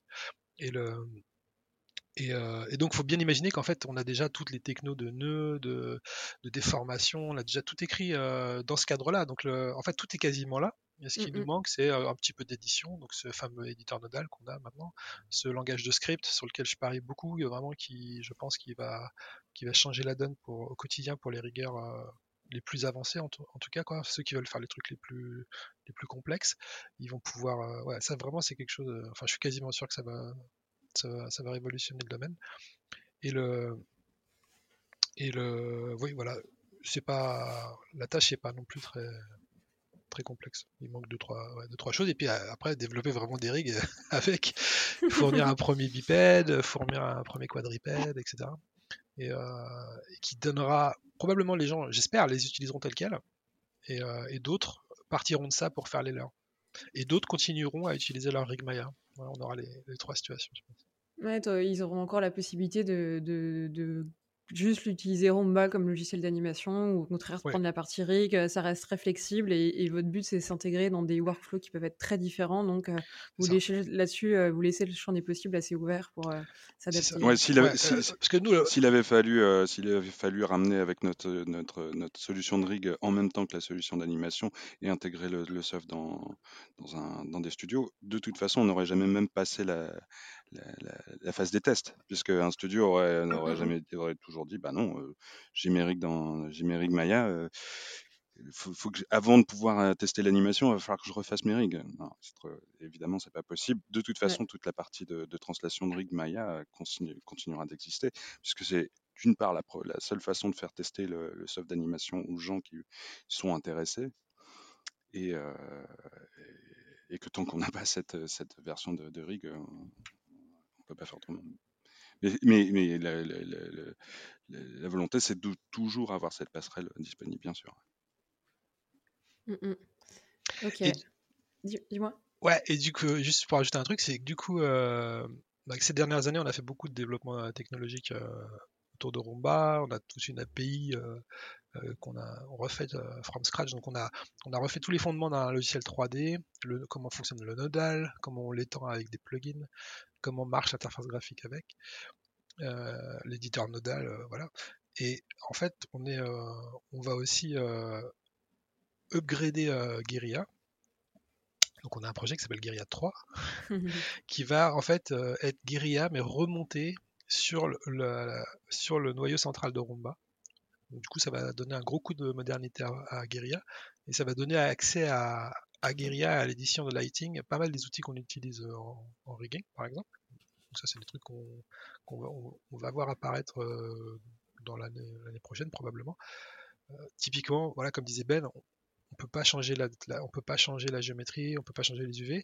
On va peut-être pouvoir l'année prochaine, on va peut-être pouvoir sculpter de la géométrie dans, dans comme on sculpte de la géométrie dans Je, ne parlerai pas de la timeline pour le euh, moment. Hein. je ne pas, des, timelines. Hein, c'est dans ce sens-là que ça. En tout cas, c'est dans ce sens-là que ça nous ça nous emmène. Et surtout pour nous, c'est hyper important de partager l'effort de développement entre les deux logiciels et que, le, que tout ce qu'on a fait ces dernières années sur Romba euh, soit valorisé dans Guerilla aussi et vice versa. Et du coup, les deux équipes vont vont s'aider mutuellement. Et du coup, euh, voilà, ce, ce cœur, euh, ce cœur commun, c'est un projet maintenant séparé euh, à part entière qui s'appelle Makina et sur lequel Guerilla 3 et Roomba sont, sont fabriqués. Bah, que les deux softs et ce que vous avez développé s'apportent. Donc, vous faites aujourd'hui un peu cette bascule, ou en tout cas, c'est c'est en programmation ou en programmé pour euh, un, futur qui sera 2022, mais pas que. Ça peut être 2023 aussi, on l'aura compris. c'est long, hein, c'est quand même long de faire, de faire tout ça. On a toute la, toute la gymnastique interne, de, de tous les concepts internes de Guerilla, on les, on, on les transpose. Donc évidemment, c'est euh, quand même moins compliqué que de les inventer de, de rien, mais, euh, mais ça prend quand même beaucoup de temps. C'est bien, j'allais vous demander euh, pour la dernière question des annonces ou des choses que vous avez peut-être dans les cartons. Euh, tu, m'as devancé en y répondant. Donc, euh, je pense qu'on a fait le tour, les gars. À moins que vous ayez encore une autre annonce et un énorme truc à. Ouais, bah, si, ouais, juste un truc, j'aurais bien aimé parler de. Dans Roomba, c'est le. Ce mec est plein de secrets, hein. ce mec est plein de surprises.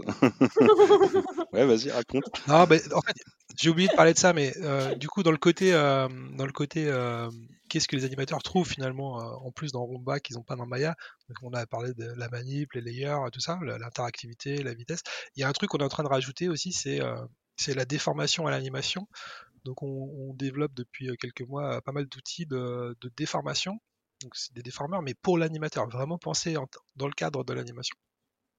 Comme par exemple euh, sculpter sur un personnage qui est animé et sculpter dans le temps, c'est-à-dire pouvoir sculpter, mettre des clés de sculpte euh, pour venir rajouter des détails qu'on n'arrive pas à faire avec le rig euh, et que ce soit complètement intégré au soft d'anime et que ça soit hyper facile à faire avec des clés que tu poses, tu sculptes, tu effaces, tu reviens en arrière, tu, tu smoothes la géométrie.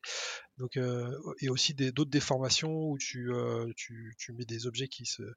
Tu, peux sélectionner des vertex, dire de les smoother, etc. Des, trucs qui vont bouger avec la géométrie aussi dans des layers, tout ça exprimé dans des layers. Donc c'est des layers de, déformation qui permettent à l'animateur de, venir fixer des problèmes de déformation avec le rig il a, ou de faire des effets que le rig ne permet pas de faire, euh, mais très facilement, et, euh, de façon moderne et euh, beaucoup plus moderne que, enfin, même là le sculpte, enfin, on a sorti des vidéos du sculpte, tu fais des choses que tu peux pas faire dans Maya du tout, hein, de sculpter sur de la géométrie animée, même avec les, les meilleurs outils de fixe des studios d'anime que je connais, ils peuvent pas faire ça. Hein. Donc ça c'est un truc vraiment, euh, je pense qui va aussi être euh, important pour Umba, c'est toute la partie déformation à l'anime qui, va être un peu plus, euh, qui va être assez sympa je pense. L'application, c'est soit pouvoir faire des, animations où euh, le, perso euh, cartoon euh, peut énormément se rétrécir ou au contraire s'étirer et, ça, ça a tendance à faire cracher les rigues. Là, tu pourras, parce que ça va être géré par ces déformations-là, mmh. ou au contraire fixer des problèmes de rigues ou des déformations, des fois qui sont un peu extrêmes avec des interpolations ou autres. Là, de manière mmh. totalement ponctuelle, cette déformation, tu pourras la gérer. Ouais, c'est tout à fait ça. Ouais, c'est ça. Dans tous les studios, hein, ils ont euh, les studios qui font beaucoup d'animes, hein, ils ont des outils de fixing euh, qu'ils ont fabriqués avec les outils que Maya propose. Par exemple, ils vont te créer des, des trucs pour venir smoother localement, ou peut-être mmh activer une blend shape localement euh, pour venir corriger un problème. avec des, des fois des, des, workflows sympas, mais, mais pas au niveau de, pas aussi sympa que ce qu'on a montré là dans les, dans les vidéos récentes. Et le, là, c'est complètement intégré dans le soft, c'est super, c'est super élégant. Et ouais, ça sert à ça, ça sert à faire, à emmener le rig au-delà de ce que les contrôleurs permettent de faire et cleaner les problèmes, euh, corriger les problèmes de déformation qu'il peut y avoir, les pincements, euh, des choses comme ça. Cool. T'as as, d'autres euh, trucs que tu veux encore sortir ou ça y est, on a, on a fait le tour des, là, je pense des annonces On est pas mal là, j'ai du boulot là. je pense qu'on est pas mal aussi. Ça vous laisse euh, beaucoup de pain sur la planche et, euh, et pas mal Ouais. de taf euh, encore à produire, mais c'est chouette, c'est une belle roadmap que vous avez devant vous. Et, et comme tu le disais un peu en intro, en présentant Roomba, c'est un, un milieu où et des générations ont vu que Maya et vous allez un petit peu le dé- dépoussiérer en, en rendant ça un peu moins archaïque et, et un peu plus user-friendly. Donc, euh, cool, c'est euh, un bel avenir qui, qui peut se dessiner pour, pour les animateurs et les riggers. Merci les gars. Euh, on, on va conclure ensemble l'épisode si vous voulez bien. Euh, je vais d'abord vous demander euh, qui vous aimeriez entendre. Je crois que vous avez euh, bossé un petit peu cette question en amont. Non. quoi. bah, je sais pas si vous êtes d'accord. Ouais, il me oui, semble, sinon, ouais, tout à l'heure on en a parlé, il me semble qu'on est d'accord. Moi, j'aimerais bien entendre Rachid Chic. Alors, Tu- Rachid, peux c'est ouais, quelqu'un avec qui on bosse depuis cette fameuse euh, péniche euh, à Boulogne, c'est là qu'on l'a rencontré. Et euh, donc, il- à l'époque, il faisait des shaders dans Renderman, il codait des shaders. C'est un graphiste qui, euh, je crois qu'il était connu au départ pour son travail dans ZBrush de modélisation sur les personnages. Il était un peu connu pour ça. Et il s'est mis à faire de- du Renderman, des shaders. Il s'est mis à écrire des shaders. À l'époque, c'était du code. Et on l'a rencontré à ce moment-là où il était dans le shader. Et de- depuis le jour où il nous a rencontrés, il a, il a jamais rien fait d'autre que du rendu dans Guerilla, je crois. Et, euh, et- Non, il a refait, il a, il a continué à faire du renderman un petit peu. Il a refait des trucs. On est, de- Ouais, ouais, ouais. Mais il a eu s'est une, accroché tout a de suite. une, ouais, il a eu une, il a eu une, une influence euh, incroyable sur sur sur Guerrilla. Nous, il, il- enfin, c'était euh, c'était vraiment, il était euh, fondamental dans le dans le dans- vraiment dans le développement et l'utilisation de, de, de Guerrilla.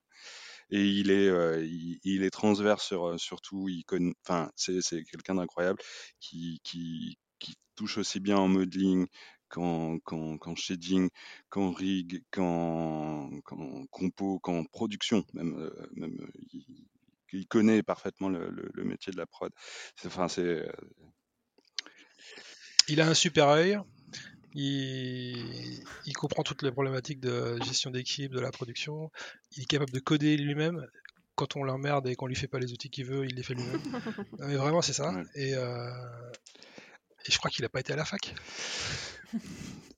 C'est Ah absolument autodidacte. Par contre, euh, je- ouais, ouais, j'aimerais bien, j'aimerais bien ent- entendre un- euh, son interview. Alors, je, je pense que ce sera peut-être difficile parce qu'il est euh, là, il est euh, suivi sur une sur une prod. et, euh, Moi-même, je peux à peine lui parler.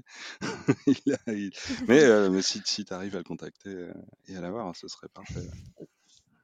Et puis si c'est pas tout de suite, ce sera quand sa prod sera terminée et je serai patiente. Donc euh, on essaiera. Trop cool. Vous l'avez très bien vendu en tout cas et ça donne très très envie. Très cool. Merci beaucoup pour la bonne idée. Euh, où est-ce qu'on vous retrouve tous les deux, euh, physiquement ou virtuellement? Moi, je suis physiquement à Nantes. Voilà, ou si, s'il y a des Nantais, euh, une fois de temps en temps, vous me retrouverez au bistrot. euh, en bas, par exemple. En bas de chez moi, il y a, une, il y a le lab. euh, Sinon, il y a, il y a le, le bistrot chez ta mère. Bon, ici, ici et là, c'est pas. Parfois à Rennes. Cyril. C'est tout. euh, de- virtuellement, ce sera plus compliqué. Je suis pas du tout fan de. Je suis sur LinkedIn. euh, je- rien de- rien d'excitant, quoi. C'est tout à peu près. Je, je n'ai rien, de- rien de mieux. Et si on et si on veut retrouver les démos que tu faisais à l'époque, elles sont en ligne quelque Euh, part? YouTube, ouais, sur le compte, euh, sur le compte YouTube de Mercenaries et de Guerilla. Euh, je suis vraiment très très mauvais communicant. c'est même Cyril qui faisait les démos, pas, pas trop moi. Non, non, les démos, les, les démos, Ah, de, les démos de La démocène. Ouais. Euh, Ouais. Oui, euh, il y en a une que tu peux retrouver sur, euh, sur YouTube. Ça s'appelle Shaft, Shaft 7. Le groupe c'est Bombe, euh, B-O-M-B et Shaft euh, comme un, un puits, puits numéro Ok. 7. Euh, ça pique, hein. avec les yeux d'aujourd'hui, ça pique fort. Ouais, mais Mais c'était c'était standing ovation à l'époque. Ouais. Ouais, c'est Ah sûr ouais, que ça, c'est sûr qu'il faut, faut se remettre dans le contexte. Et on se remettra dans le contexte et euh, je pense que ça bouclera la boucle et l'introduction du, du début. euh, je mettrai le lien dans la description et euh, au moins tous ceux qui n'ont jamais vu de démo scène, euh, ça, ça mettra une image qui pique, certes, mais, mais une petite image. C'est pour ça que je suis toujours merdé quand Cyril en parle, parce que j'ai pas vraiment envie de le montrer. Il a du mal à montrer ses slips sales. Hein, c'est- Je comprends.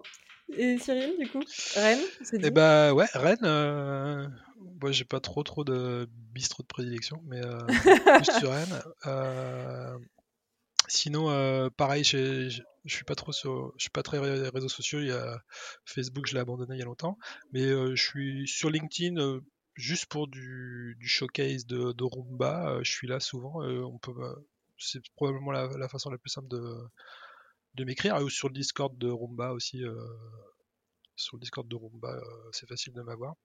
Ok, bah, je mettrai le euh, Discord de Il y, Ronda a, en il description. y a aussi le Ouais. Discord de Ouais. Guerilla, j'ai oublié de le, de mentionner. Ouais. Vraiment tellement mauvais que, en, en- en communication. euh. Trop bien. Et puis, je vais vous laisser euh, conclure avec le mot de la fin. Euh, soit vous êtes encore d'accord et, euh, et à l'unisson, soit euh, chacun a le droit de faire sa petite conclusion. Euh, vous êtes On libre. va voir. On n'en a pas discuté, mais moi j'ai un petit truc. euh. Ah, ouais. Moi je dirais quand tout, quand tout va mal et qu'il n'y a plus de solution, euh, et qu'on n'arrive plus à coder le truc, on se dit euh, bon bah on va faire un Tetris. Ah, il y a ça, il y a ça, il y a faire un. Tetris, et puis, euh, puis quand on est, euh, quand c'est, quand on est dans le jus et que, parce que des fois tout, tout- on, on en rigole là, mais des fois ça marche pas bien, et des fois on déprime un peu. et, enfin, on, on en est presque à baisser les bras, on se dit bon, au moins on se sera bien marré. C'est une belle aventure et une belle conclusion. ouais. Si au moins vous vous marrez et, et que vous prenez plaisir à le faire, euh, l'essentiel est là. Ouais.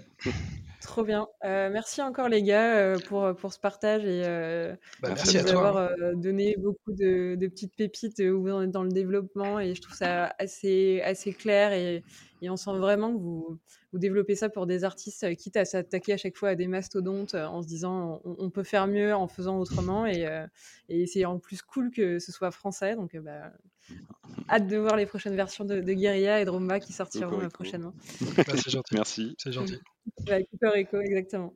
Et puis à tous ceux qui nous écoutent et qui sont encore là et qui ont apprécié l'épisode, je compte à chaque fois sur le vous, mais euh, c'est, c'est- j'ai vraiment besoin de ça. Euh, parlez-en autour de vous et communiquez sur le podcast, partagez-le à vos potes et n'hésitez pas à vous abonner euh, si c'est pas déjà fait. Voilà, à la semaine prochaine, à très vite. Salut. Ciao Salut.